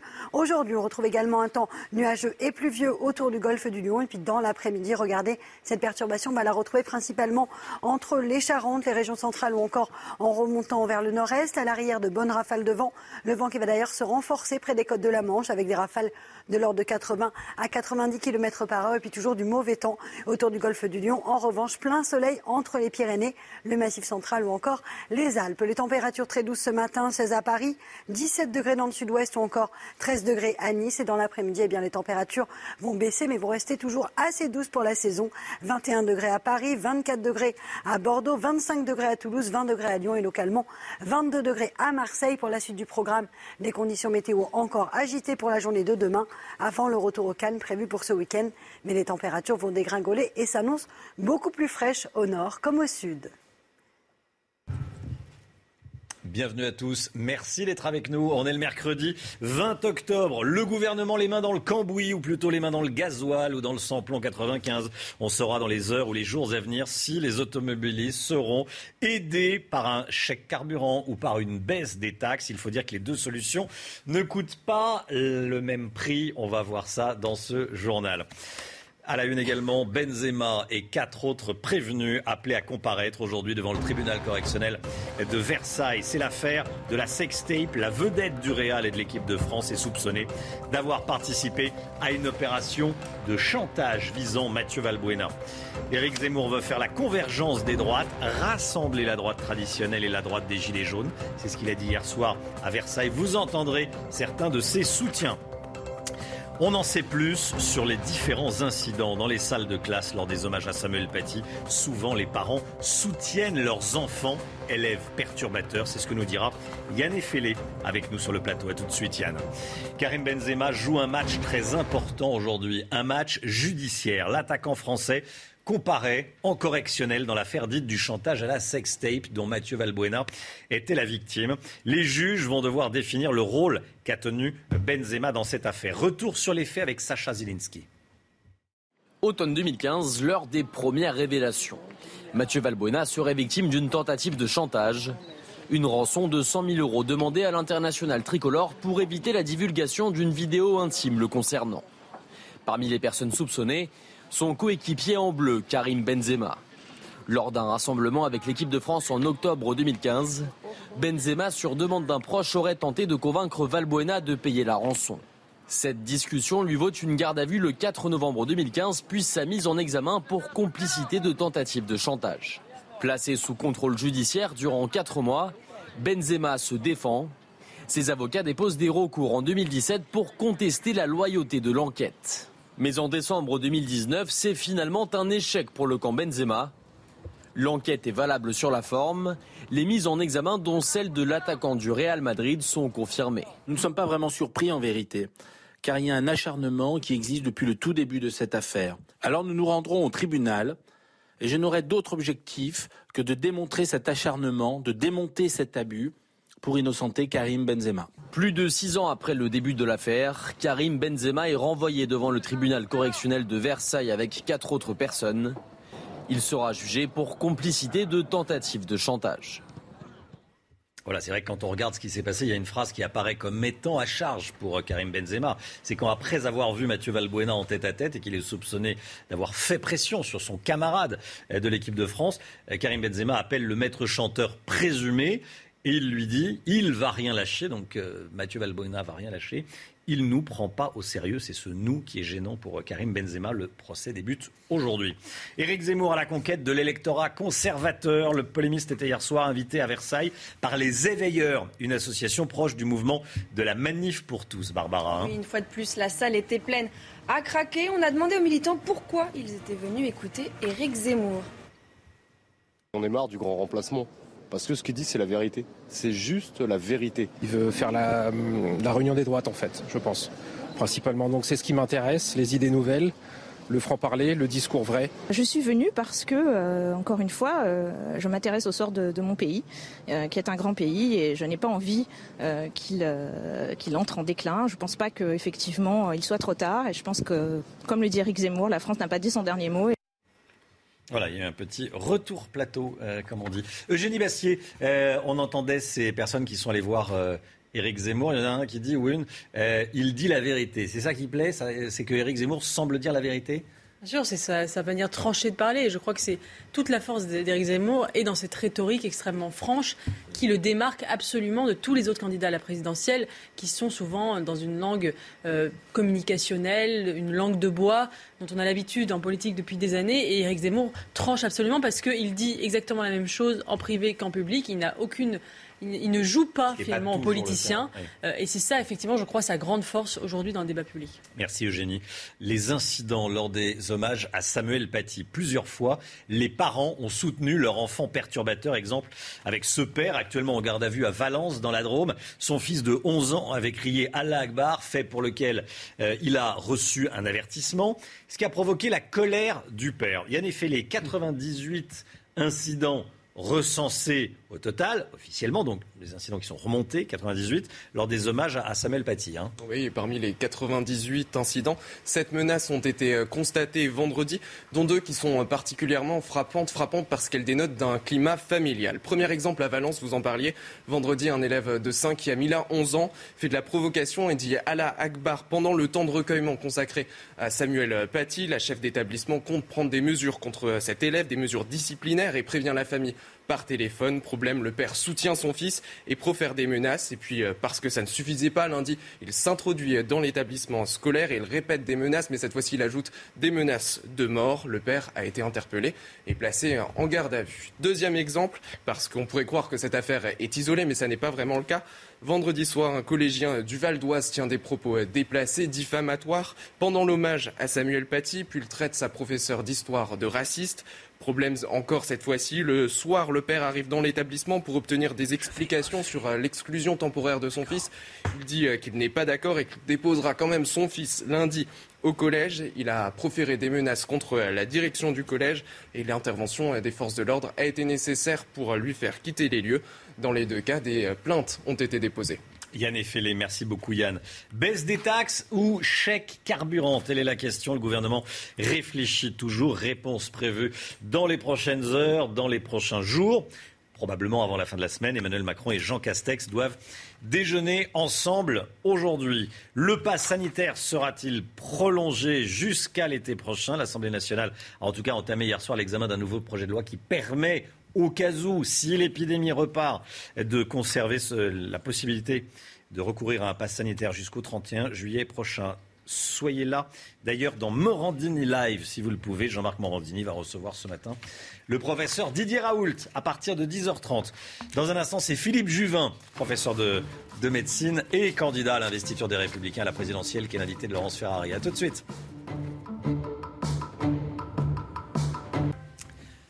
C'est News, il est 8h15. Bienvenue à tous. Laurence Ferrari, vous recevez ce matin Philippe Juvin, candidat à l'investiture des Républicains pour la présidentielle. Bonjour Philippe Juvin. Bonjour. Bienvenue dans la matinale de CNews. On va parler un tout petit peu de pouvoir d'achat. Le gouvernement va proposer d'ici à la fin de la semaine un dispositif pour amortir le choc de la hausse des carburants, une mesure qui tarde car l'équation n'est pas simple. On sait que ça coûte évidemment très très cher à l'État de baisser les taxes sur les carburants, mais les Français évidemment ne sont pas dupes. Ils préfèrent une, une baisse sur les taxes qu'un chèque carburant. Qu'est-ce que vous vous proposez? En tant que candidat à la primaire de la droite D'abord, euh, toute augmentation du prix du carburant euh, permet à l'État d'engranger des, bénéfices. Donc il faut que l'État euh, ne nous prenne pas pour ce que nous ne sommes pas. je crois qu'il faut une mesure simple, efficace, rapide. La mesure simple, efficace, rapide, c'est la baisse des taxes, par exemple de la TVA. Euh, c'est quand même ahurissant de penser que plus de 60% du prix du carburant, en fait, ce sont des taxes, c'est-à-dire une recette pour l'État. Donc si l'État veut aider les Français, il baisse les taxes, c'est assez facile. La question du chèque, c'est que c'est compliqué à mettre en œuvre. Euh, comment on l'envoie? Est-ce que les Français doivent remplir un imprimé? Enfin bref, encore une usine à gaz, euh, comme on sait les faire en France? Diminuons les taxes, on taxe tout en France, trop en France, y compris les carburants. Pourtant, le chèque énergie fonctionne. Il a été envoyé à des millions de, foyers français. Mmh. Euh, c'est pas si compliqué que ça non plus. Hein, c'est beaucoup plus compliqué que de baisser une taxe. Et il y a quelque chose. Mais beaucoup moins coûteux. Oui, mais la question est de savoir beaucoup moins coûteux pour euh, l'État. Donc la question, c'est la schizophrénie de l'État. D'un côté, on augmente les prélèvements, les taxes, et on dit ah ils sont trop hauts, donc on, vous prend de l'argent, mais on vous le redonne via un chèque. Enfin, vous voyez l'illogisme du sujet. Une baisse de la TVA massive sur les carburants. C'est probablement ce qui permettrait euh, aux Français de passer l'hiver. Euh, on peut aussi revenir à ce projet qui avait été évoqué par Emmanuel Macron lui-même en 2018, mais abandonné dans les oubliettes. Euh, c'est la question d'une taxation flottante. Moi, je crois qu'une taxation flottante sur les carburants, c'est quelque chose d'intelligent. Quand ça augmente trop, eh bien, les taxes de l'État diminuent transitoirement le temps d'avaler une partie de cette hausse. Et tant pis pour les milliards qui ne rentrent pas dans les caisses de l'État. Vu ce qui est sorti pendant la crise du Covid, on n'en est pas un milliard ou de non, C'est ça, c'est que nous sommes à, un jeu à somme nulle de toute façon. Ce que euh, l'État euh, euh, en, poche, il le prend dans la poche des Français. Donc l'idée de se dire l'État ne doit pas baisser ses recettes, mais les Français doivent payer moins, ça n'existe pas. Donc l'État doit baisser ses recettes, en l'occurrence là-dessus. Je rappelle qu'avec l'augmentation du prix du carburant, nous avons une recette fiscale qui a augmenté de 2,5 milliards au détriment des Français. Alors on le disait, vous êtes en piste pour cette primaire DLR, puisque maintenant on peut vraiment parler de primaire. vous vous êtes tous réunis hier autour de Christian Jacob pour fumer le calumet de la paix et mettre en place le dispositif pour les prochaines semaines.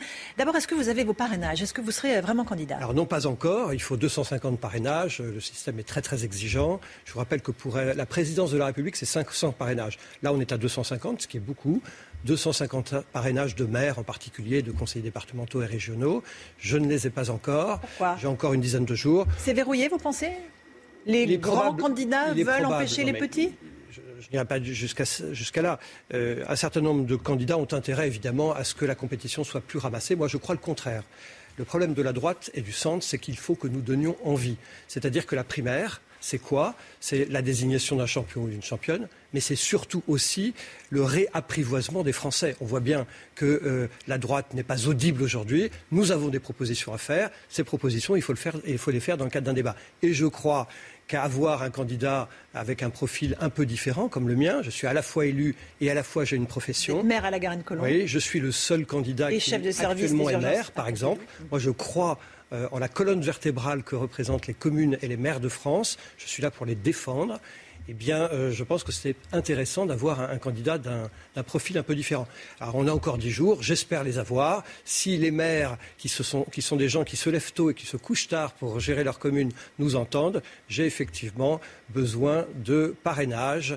Euh, si vous ne les obteniez pas, est-ce eh que ça serait un déni de démocratie pour vous, Philippe Non, je n'irai pas. Est-ce qu'on aurait bloqué votre candidature Non, je ne vais pas aller jusqu'à là. Je veux dire simplement que si je ne les ai pas, eh bien, je continuerai à participer au débat. moi, j'ai des choses à dire, par exemple, sur les déserts médicaux. Je trouve incroyable qu'on soit dans une situation aujourd'hui, il n'est pas possible de trouver un médecin en France. Mais à ça, qui en parle dans le débat? Moi, je compte bien en parler. On va en parler évidemment dans un instant. Euh, en termes de programme, est-ce que vous avez un programme euh, sur le nombre de fonctionnaires à supprimer Valérie Pécresse propose 150 000 suppressions de postes. Eric Ciotti, 250 000. Vous, plus, moins Non, je fais une proposition. Je crois que euh, n'affichons pas une diminution du nombre de fonctionnaires. On a vu, avec la crise du Covid, que nous avions des secteurs entiers de la fonction publique qui ne fonctionnaient pas bien parce que nous n'avions pas suffisamment de fonctionnaires au contact des Français. Sur 5,2 millions de fonctionnaires dans les trois fonctions publiques, je crois que la priorité actuellement, c'est quoi? C'est de rendre la fonction publique plus efficace, en particulier moins de fonctionnaires dans les bureaux, plus de fonctionnaires au contact des Français, des patients, des justiciables, etc. etc. Donc moi, mon programme, c'est de faire en sorte qu'on ait 200 000 fonctionnaires qui aujourd'hui existent et que nous payons, et bien que ces 200 000 postes mutent en des postes avec des gens qui sont au contact des Français. Par exemple, je veux moins de gens dans les agences régionales de santé et plus d'aides-soignantes et d'infirmières. Je veux moins de policiers dans des bureaux et plus de policiers sur la voie publique. C'est ça mon programme je suis pour une droite des services publics modernisés. Euh, nous nous sommes beaucoup trompés dans le passé sur les services publics en jouant un peu les pères fouettards. Je crois que c'est une erreur. il y a deux colonnes vertébrales administratives dans le pays. Il y a les maires et les communes. Et il y a les services publics. Attention à ne pas affecter les services publics. Donc zéro suppression de postes de fonctionnaires. En revanche, redistribution de 200 000 postes en front office, c'est-à-dire au contact des Français dans nos communes, dans nos commissariats, dans nos hôpitaux. Euh, sur la sécurité, qu'est-ce que vous proposez Notamment face à la hausse de la délinquance, on a des scènes comme à Oyonnax où on, va à la faire tomber des caméras de vidéosurveillance. Qu'est-ce que vous, euh, Premier principe, euh, toute infraction doit être punie immédiatement, pas cinq ans plus tard ou deux ans plus tard. Deuxième principe, pour ça, il faut des moyens. La construction de places de prison est indispensable. Sauf que si c'est ça notre programme, on n'y arrivera jamais, parce qu'il faut 5 ans ou 10 ans pour construire des places de prison. Donc moi, je propose que dès maintenant, nous ayons une action extrêmement rapide. Il y a une voiture qui bouche une rue avec un mariage euh, bruyant pendant une heure, on confisque la voiture. Euh, vous êtes convoqué pour un rappel à la loi, arrêt des rappels à la loi, premier rappel à la loi, une amende de 100 euros. Deuxième rappel à la loi, une amende de deuxième. Oui, mais enfin, pardon, ils l'ont remplacé par autre chose qui sera pareil, qui sera exactement pareil parce qu'il ne sera pas effectué. Et moi, je veux qu'on tape au, porte-monnaie, et je les connais en tant que maire, je vois les petits voyous qui, euh, qui pardon, euh, ennuient les Français en permanence. Quand vous les tapez au portefeuille, ce sont des gens qui sont lâches, ils se cachent et ils arrêteront d'emmerder la population française.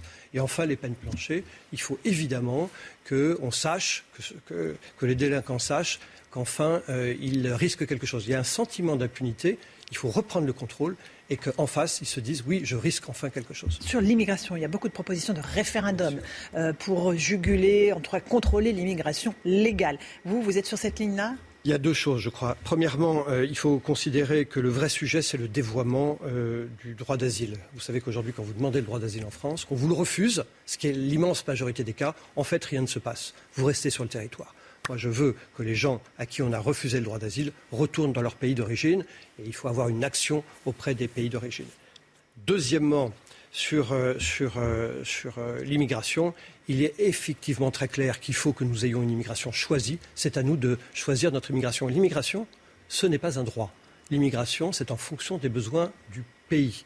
Et enfin, troisième point, une fois qu'on a décidé d'accepter sur notre territoire, il faut assimiler. Le vrai sujet, c'est l'assimilation. Quand vous avez quelqu'un qui arrive sur le territoire national, il ne doit pas remettre en cause nos traditions, nos us, nos coutumes, notre manière de vivre. L'assimilation, c'est quelque chose qu'on a abandonné depuis longtemps. Le droit à la différence, c'est quelque chose que je réfute. Quand on devient français, on devient français complètement. Quelle est la différence entre vous, en gros les républicains, et ce que dit Eric Zemmour sur ce thème de l'immigration? Bah Non, mais que Zemmour dise que la justice, ça va mal, l'école, ça va mal, l'immigration, ça va mal, ça, il a raison. Tout le monde sait que ça va mal. Le vrai sujet, ce sont les solutions. Moi, par exemple, je pense qu'il y a une différence entre l'islam et l'islamisme.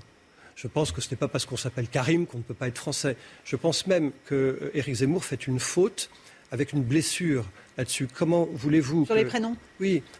Je, prends un exemple. Vous avez euh, euh, quelqu'un qui est de culture ou euh, de religion musulmane. Celui-ci s'appelle Karim, en l'occurrence. Un cousin qui s'appelle Karim, un cousin germain. Euh, il est aussi français dans son cœur et dans son âme et ses tripes que vous et moi. Le sujet, c'est que vous ne pouvez pas dire à quelqu'un qui veut euh, vivre l'intégration totale dans la société française, qui veut le meilleur pour ses enfants, la meilleure école, qui veut que ses enfants fassent des études, qui veut que son affaire fonctionne, il est artisan ou commerçant ou chef d'entreprise, et lui dire Mais non, tous les efforts que vous faites, vous n'avez pas compris vous ne serez jamais français. Et je crois que c'est la grande différence avec Éric Zemmour. Moi, je suis pour l'assimilation à une communauté nationale. Mes frères en nationalité française, mes frères en gardiens d'une vieille histoire.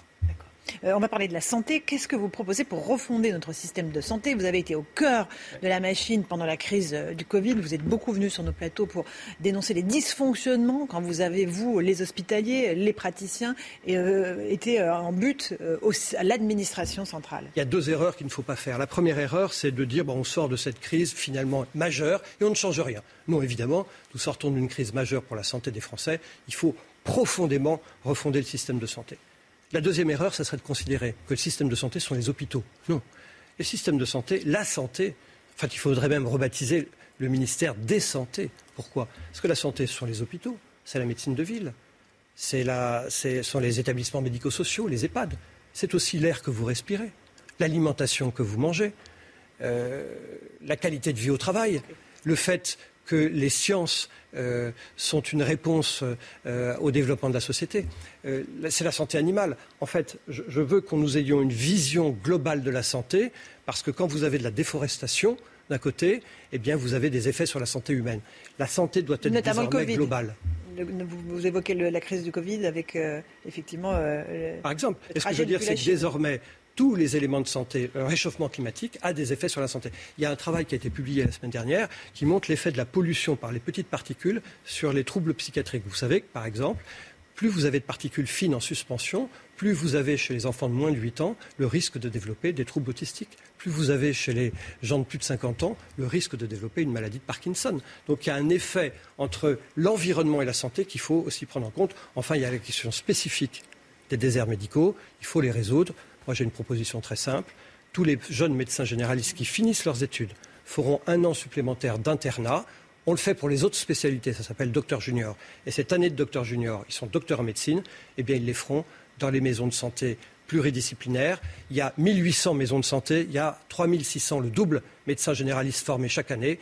Je garantis à chaque maire de chaque commune de France qui a une maison médicale deux médecins tous les ans supplémentaires dans sa maison de santé. Et ça, c'est une solution, euh, en tout cas avec immédiatement, le, roulement. Immédiatement à, mettre en œuvre. Un mot sur la, pandémie. Est-ce qu'elle est terminée? Est-ce qu'on est face à un risque de cinquième vague? Elle n'est pas terminée. Euh, je ne sais pas lire dans le mar de café, donc je ne vais pas commencer aujourd'hui à vous faire des prédictions alors que j'évite d'en faire depuis un an et demi. Ce que je vois, c'est qu'on a euh, très clairement un taux d'incidence global en baisse, avec toutefois une augmentation en Corse, 18%, en Bretagne, en Hauts-de-France, plus 4%. La question n'est pas réglée ça va mieux, mais on voit qu'on a par exemple sur deux catégories d'âge, je vous donne cet exemple, euh, de l'insuffisance de vaccination. Les plus de 85 ans sont relativement peu vaccinés en France par rapport à nos voisins, encore peu vaccinés, plus de 85 ans, et les 12-17 ans. Euh, de la même manière, on ne teste toujours pas dans les écoles.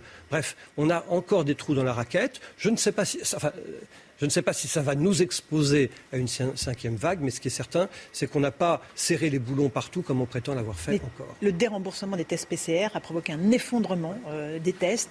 Euh, est-ce que c'était une bonne idée au moment où on a un risque de reprise de l'épidémie? Alors depuis le début, je pense que c'est une mauvaise idée. Je comprends le gouvernement qui dit que ça coûte cher. Il a raison, ça coûte cher. Sauf que il faut mettre en balance le coût du test et euh, l'avantage que le test peut procurer. Si un test évite une hospitalisation, eh bien, il est remboursé 100 fois.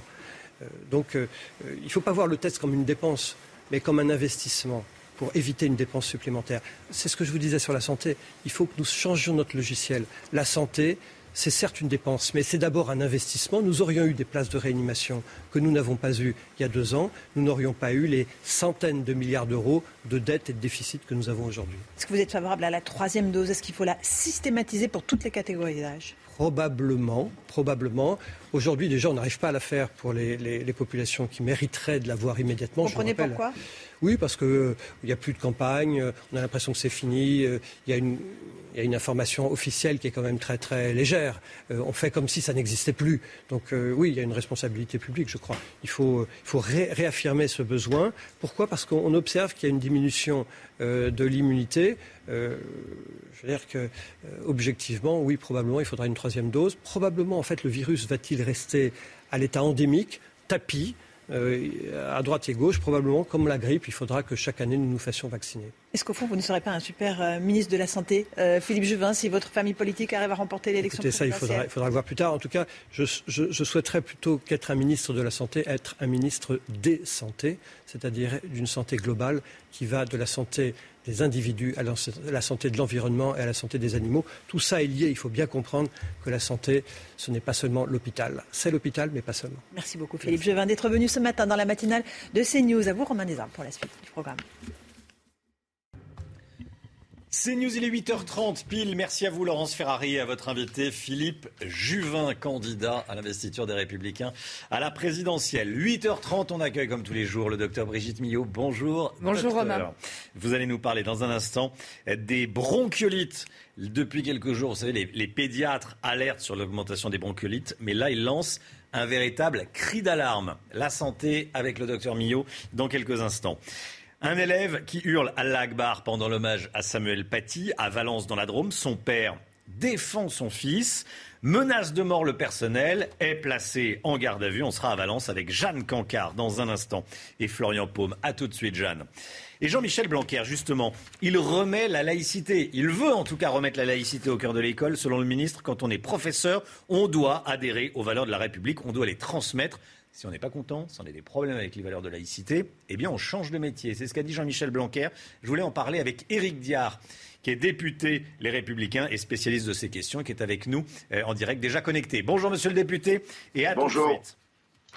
Éric Zemmour à la conquête de l'électorat qu'on va appeler conservateur de droite. Le polémiste était hier soir invité à Versailles par les Éveilleurs, association proche de la Manif pour tous. Barbara. Hein. oui, une fois de plus, hein, vous allez le voir sur les images de Sacha Robin et Gauthier Le La salle était pleine à craquer. Le récit signé Anthony Favali.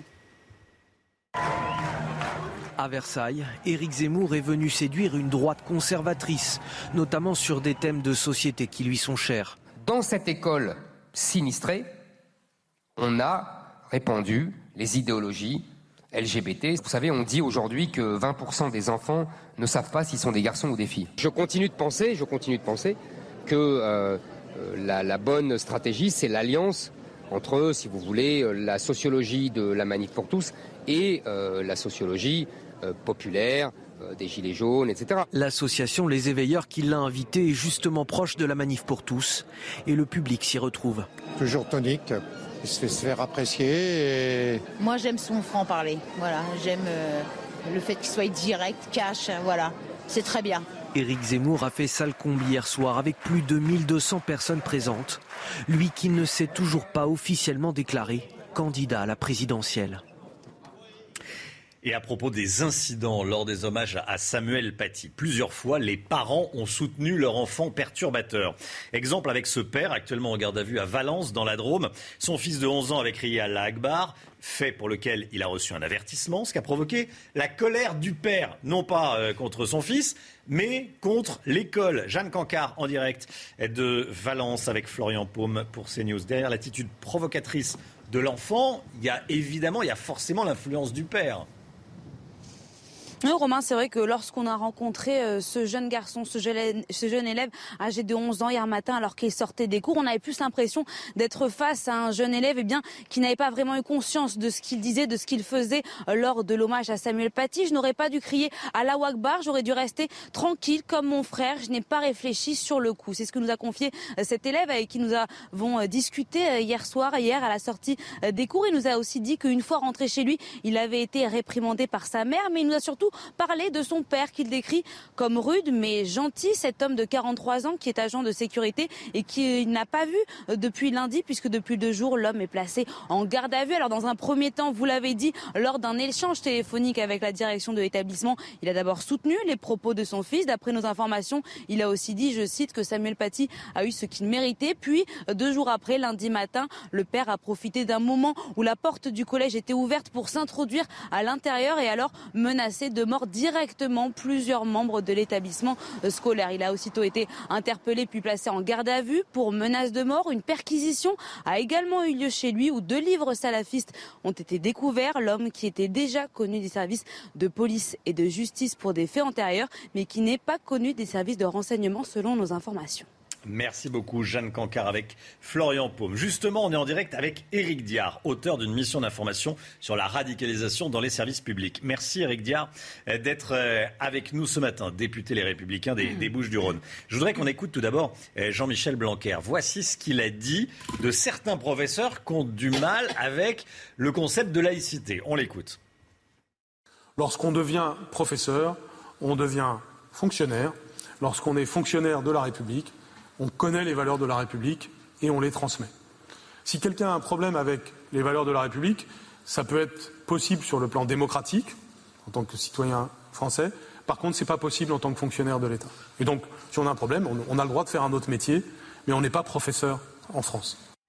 Éric Diard, député Les Républicains des Bouches-du-Rhône. J'ai été très étonné par ce que disait Jean-Michel Blanquer.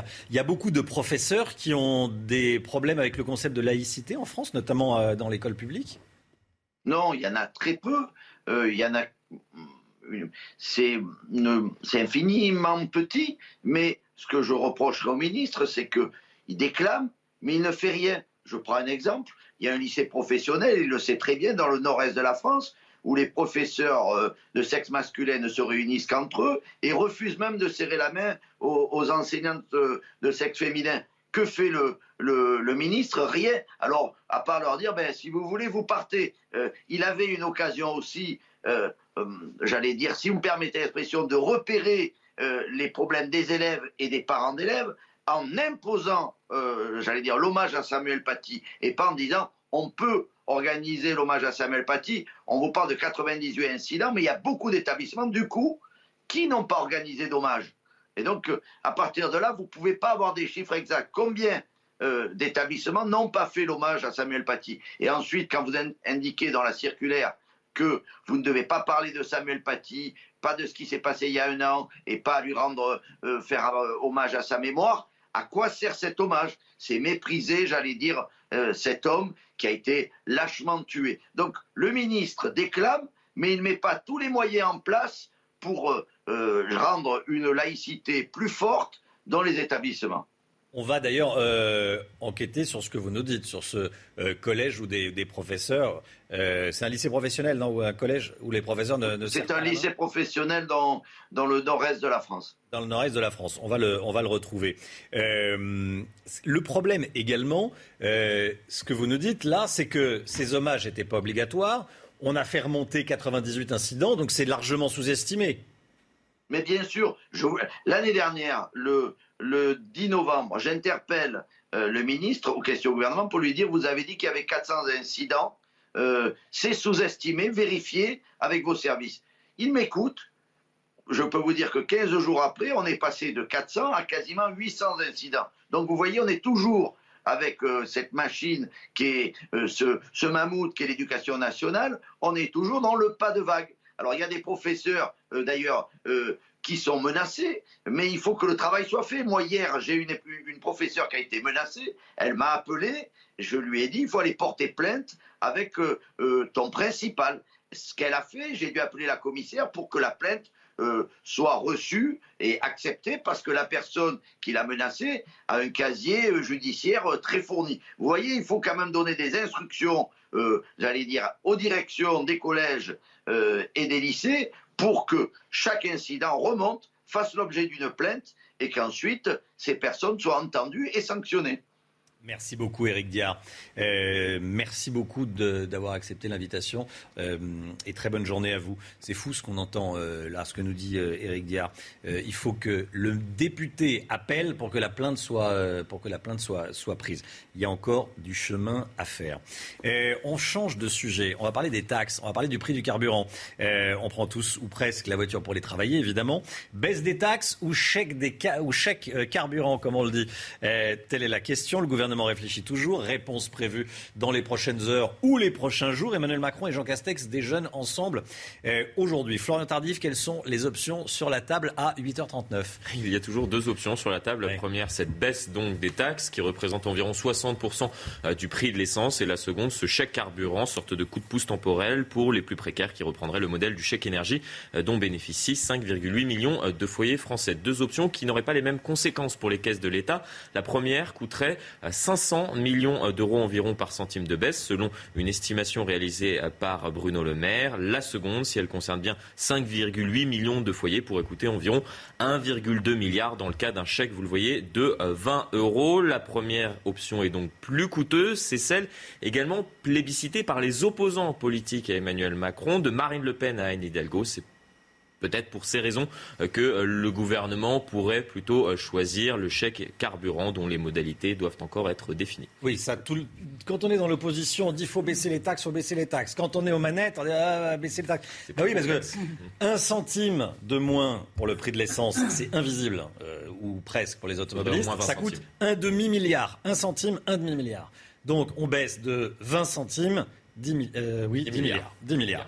Donc après, baisser les taxes, ça, tout le monde est d'accord. Le seul problème, c'est où est-ce qu'on serre les dépenses Hein, Eric de Ritmaten. Et puis surtout, comment on revient en arrière. Ah Parce que quand on commence à baisser les taxes, euh, on les remonte pas tout de suite. Hein. Et voilà, tout le monde est d'accord pour dire qu'il faut baisser les taxes, mais après, ah bah, je vais te réduire ton budget. Ah bah non, pas moi. Après, vu que le prix de l'essence est plus hmm. important en ce moment, l'État gagne beaucoup plus avec 60% de taxes. Il y en a un qui est très en forme, François Hollande. Il a mangé du lion. Écoutez, l'ancien président de la République sort un livre aujourd'hui. Tout le monde en prend pour son grade. Emmanuel Macron. Alors Emmanuel Macron est décrit comme, je cite, un homme d'aucune doctrine, un voyageur sans boussole, changeant d'opinion au gré des événements, sautant d'une conviction à l'autre comme une grenouille sur des nénuphars. Bon, François Hollande parle d'Éric Zemmour, bien sûr, euh, comme d'un petit chose qui nourrissait une amertume grandissante de ne pas être suffisamment reconnu n'est pas Trump qui veut, même en miniature. Jean-Luc Mélenchon, euh, c'est un boulet pour la gauche, Jean-Luc Mélenchon pour euh, François Hollande. François Hollande qui décrit également son ancien ministre Arnaud Montebourg comme un Zorro de la politique surgissant hors de la nuit pour délivrer la France des griffes de Bruxelles. Il n'y a que Anne Hidalgo qui trouve grâce à ses yeux, aux yeux de, de l'ancien président de la République, qui n'a quand même pas pu se représenter parce qu'il était trop bas dans les sondages. D'ailleurs, le titre affronté lorsque l'on a renoncé à un affrontement en 2016 faute justement de, pouvoir prétendre à nouveau à se représenter face aux mmh. Français. Un petit peu fort de café peut-être. Karim Benzema joue un match très important aujourd'hui. C'est un match judiciaire. L'attaquant français, star de notre équipe nationale, comparé en correctionnel dans l'affaire dite du chantage à la sextape, dont Mathieu Valbuena était la, victime.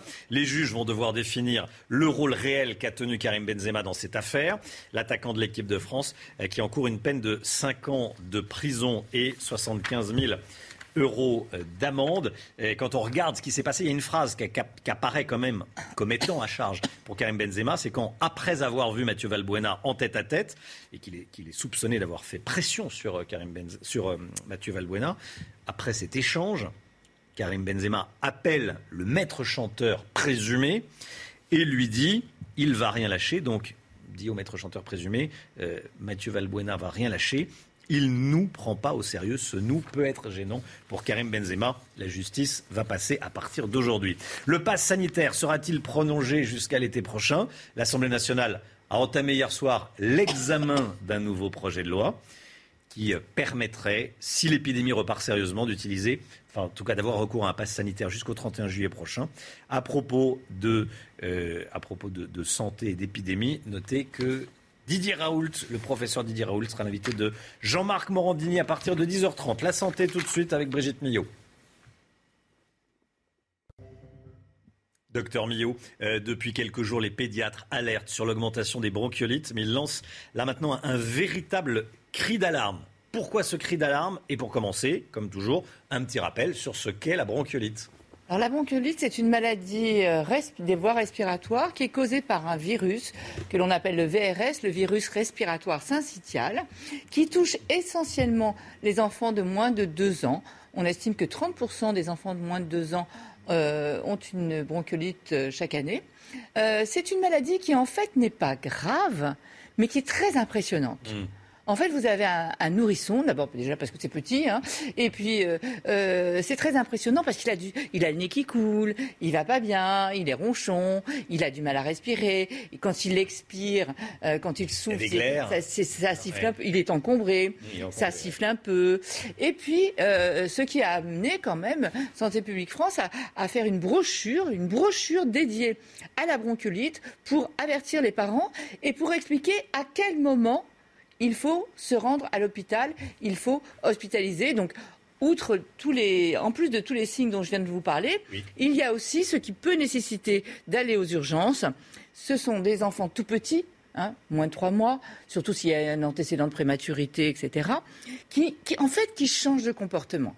Ils ne vont pas manger comme d'habitude, ils vont vomir, ils peuvent être totalement apathiques, c'est-à-dire dormir tout le temps, ou au contraire pleurer tout le temps. Vous voyez, un enfant qui va pas bien, euh, vous lui donnez du du paracétamol, il ne réagit pas bien au paracétamol. Tous ces signes doivent vous faire aller aux urgences. Le problème, c'est cette année, on se retrouve avec une épidémie beaucoup plus tous les ans, hein, il y a des épidémies de bronchiolite. Là, on a une épidémie qui flambe, mais très tôt, beaucoup plus précocement qu'habituellement, et avec un nombre incroyable. Quand je vous disais qu'il y a un cri d'alarme, vous allez tout de suite comprendre pourquoi une alarme. Regardez ces cartes. Vous allez voir en une semaine la bascule. Ça, ce sont des bulletins hebdomadaires qui, tous les, toutes les semaines, il y a des bulletins pour la varicelle, il y a des bulletins où on repère comme ça toutes les maladies. Regardez, la semaine dernière, alors ce qui est en blanc, c'est la région parisienne parce qu'il y a une panne d'informatique. Bref, la semaine dernière, c'était vert. Mmh. Et là, en une semaine, on a tous les départements Grand Est qui sont rouges en situation épidémique et toute la France qui est en situation pré-épidémique. Donc on le voit, en une semaine, tout a basculé, tout a changé, et on se retrouve avec tous les problèmes de la pédiatrie qui sont monstrueux en ce moment. N'oublions pas que la pédiatrie, il y a eu un afflux de problèmes psychologiques, des, tentatives de suicide qui ont grimpé en flèche, donc des lits qui sont déjà débordés, un personnel qui est épuisé par ces deux ans, un manque d'infirmières total. Comme on n'a pas assez de pédiatres en ville en plus, les gens ne peuvent pas aller en ville, donc ils vont directement aux urgences. Enfin, vous voyez, c'est tout. En fait, le constat, c'est que la pédiatrie va mal et qu'en France, on ne se préoccupe pas de l'avenir de nos enfants, on ne fait rien. Tout ça, c'était prévisible, on le savait. Le professeur Cohen avait alerté sur la dette immunitaire, vous savez, comme on n'a pas eu euh, d'infection pendant deux ans à cause de toutes les mesures de protection, confinement, masques, etc. Donc nos défenses n'ont pas pu travailler. Ça, c'est pas valable pour les tout petits nourrissons puisque c'est nouveau. Mais en revanche, pour les 10 mois 24 euh, mois. Et surtout, ce que l'on a appris aussi avec cette épidémie, c'est qu'en fait, ce sont les adultes qui transmettent aux enfants, puisqu'on n'a pas eu du tout d'épidémie gastroentérite, varicelle, etc. Qui était masqué? C'était essentiellement les adultes. Donc la transmission, elle se faisait essentiellement des adultes aux enfants. Donc surtout, le conseil pour ces mois à venir, c'est aux adultes de faire attention quand vous êtes enrhumé, portez un masque si vous avez un nourrisson, lavez-vous les mains puisque le virus il peut rester, euh, le virus respiratoire syncytial, il peut rester aussi sur les doudous, les objets, les jouets. Donc faites attention. Et si on a un nourrisson malade, on ne le présente pas euh, au grand-père, à la grand-mère, on fait attention oui, oui, aussi. Il peut transmettre également. Mais, mais, il peut transmettre également. Bien sûr, on, Peut, on peut toujours transmettre. Et le virus, je vous dis, il peut rester, puis il est dans l'air, etc. Mais ce que je veux dire par là, c'est que la pédiatrie, en ce moment, ça va mal. Juste une dernière chose en, Belgique, la Société belge de pédiatrie a demandé à ce qu'on arrête toutes les mesures chez les enfants de moins de 12 ans. Pas de tests à l'école, pas de quarantaine, pas de masque pour les enfants de moins de 12 ans. Il faut, eux, ils ne sont pas malades. Il faudrait peut-être qu'on commence à s'intéresser à eux. Euh, c'est bien de continuer à s'intéresser aux personnes âgées, mais aussi à nos enfants. Merci Brigitte. 8h48, merci d'avoir démarré votre journée de mercredi 20 octobre avec nous sur CNews. On se retrouve demain matin, évidemment, dès 5h55, avec, avec Barbara Durand, avec le docteur Millot, avec Florian Tardif, avec Eric de Ritmaten, bien sûr, et tout le reste de l'équipe, Alexandra Blanc, Olivier Benkemoun, tout le monde sera là. Dans un instant, c'est l'heure des pros avec Pascal Pro et tous ses invités. Belle journée à vous sur CNews.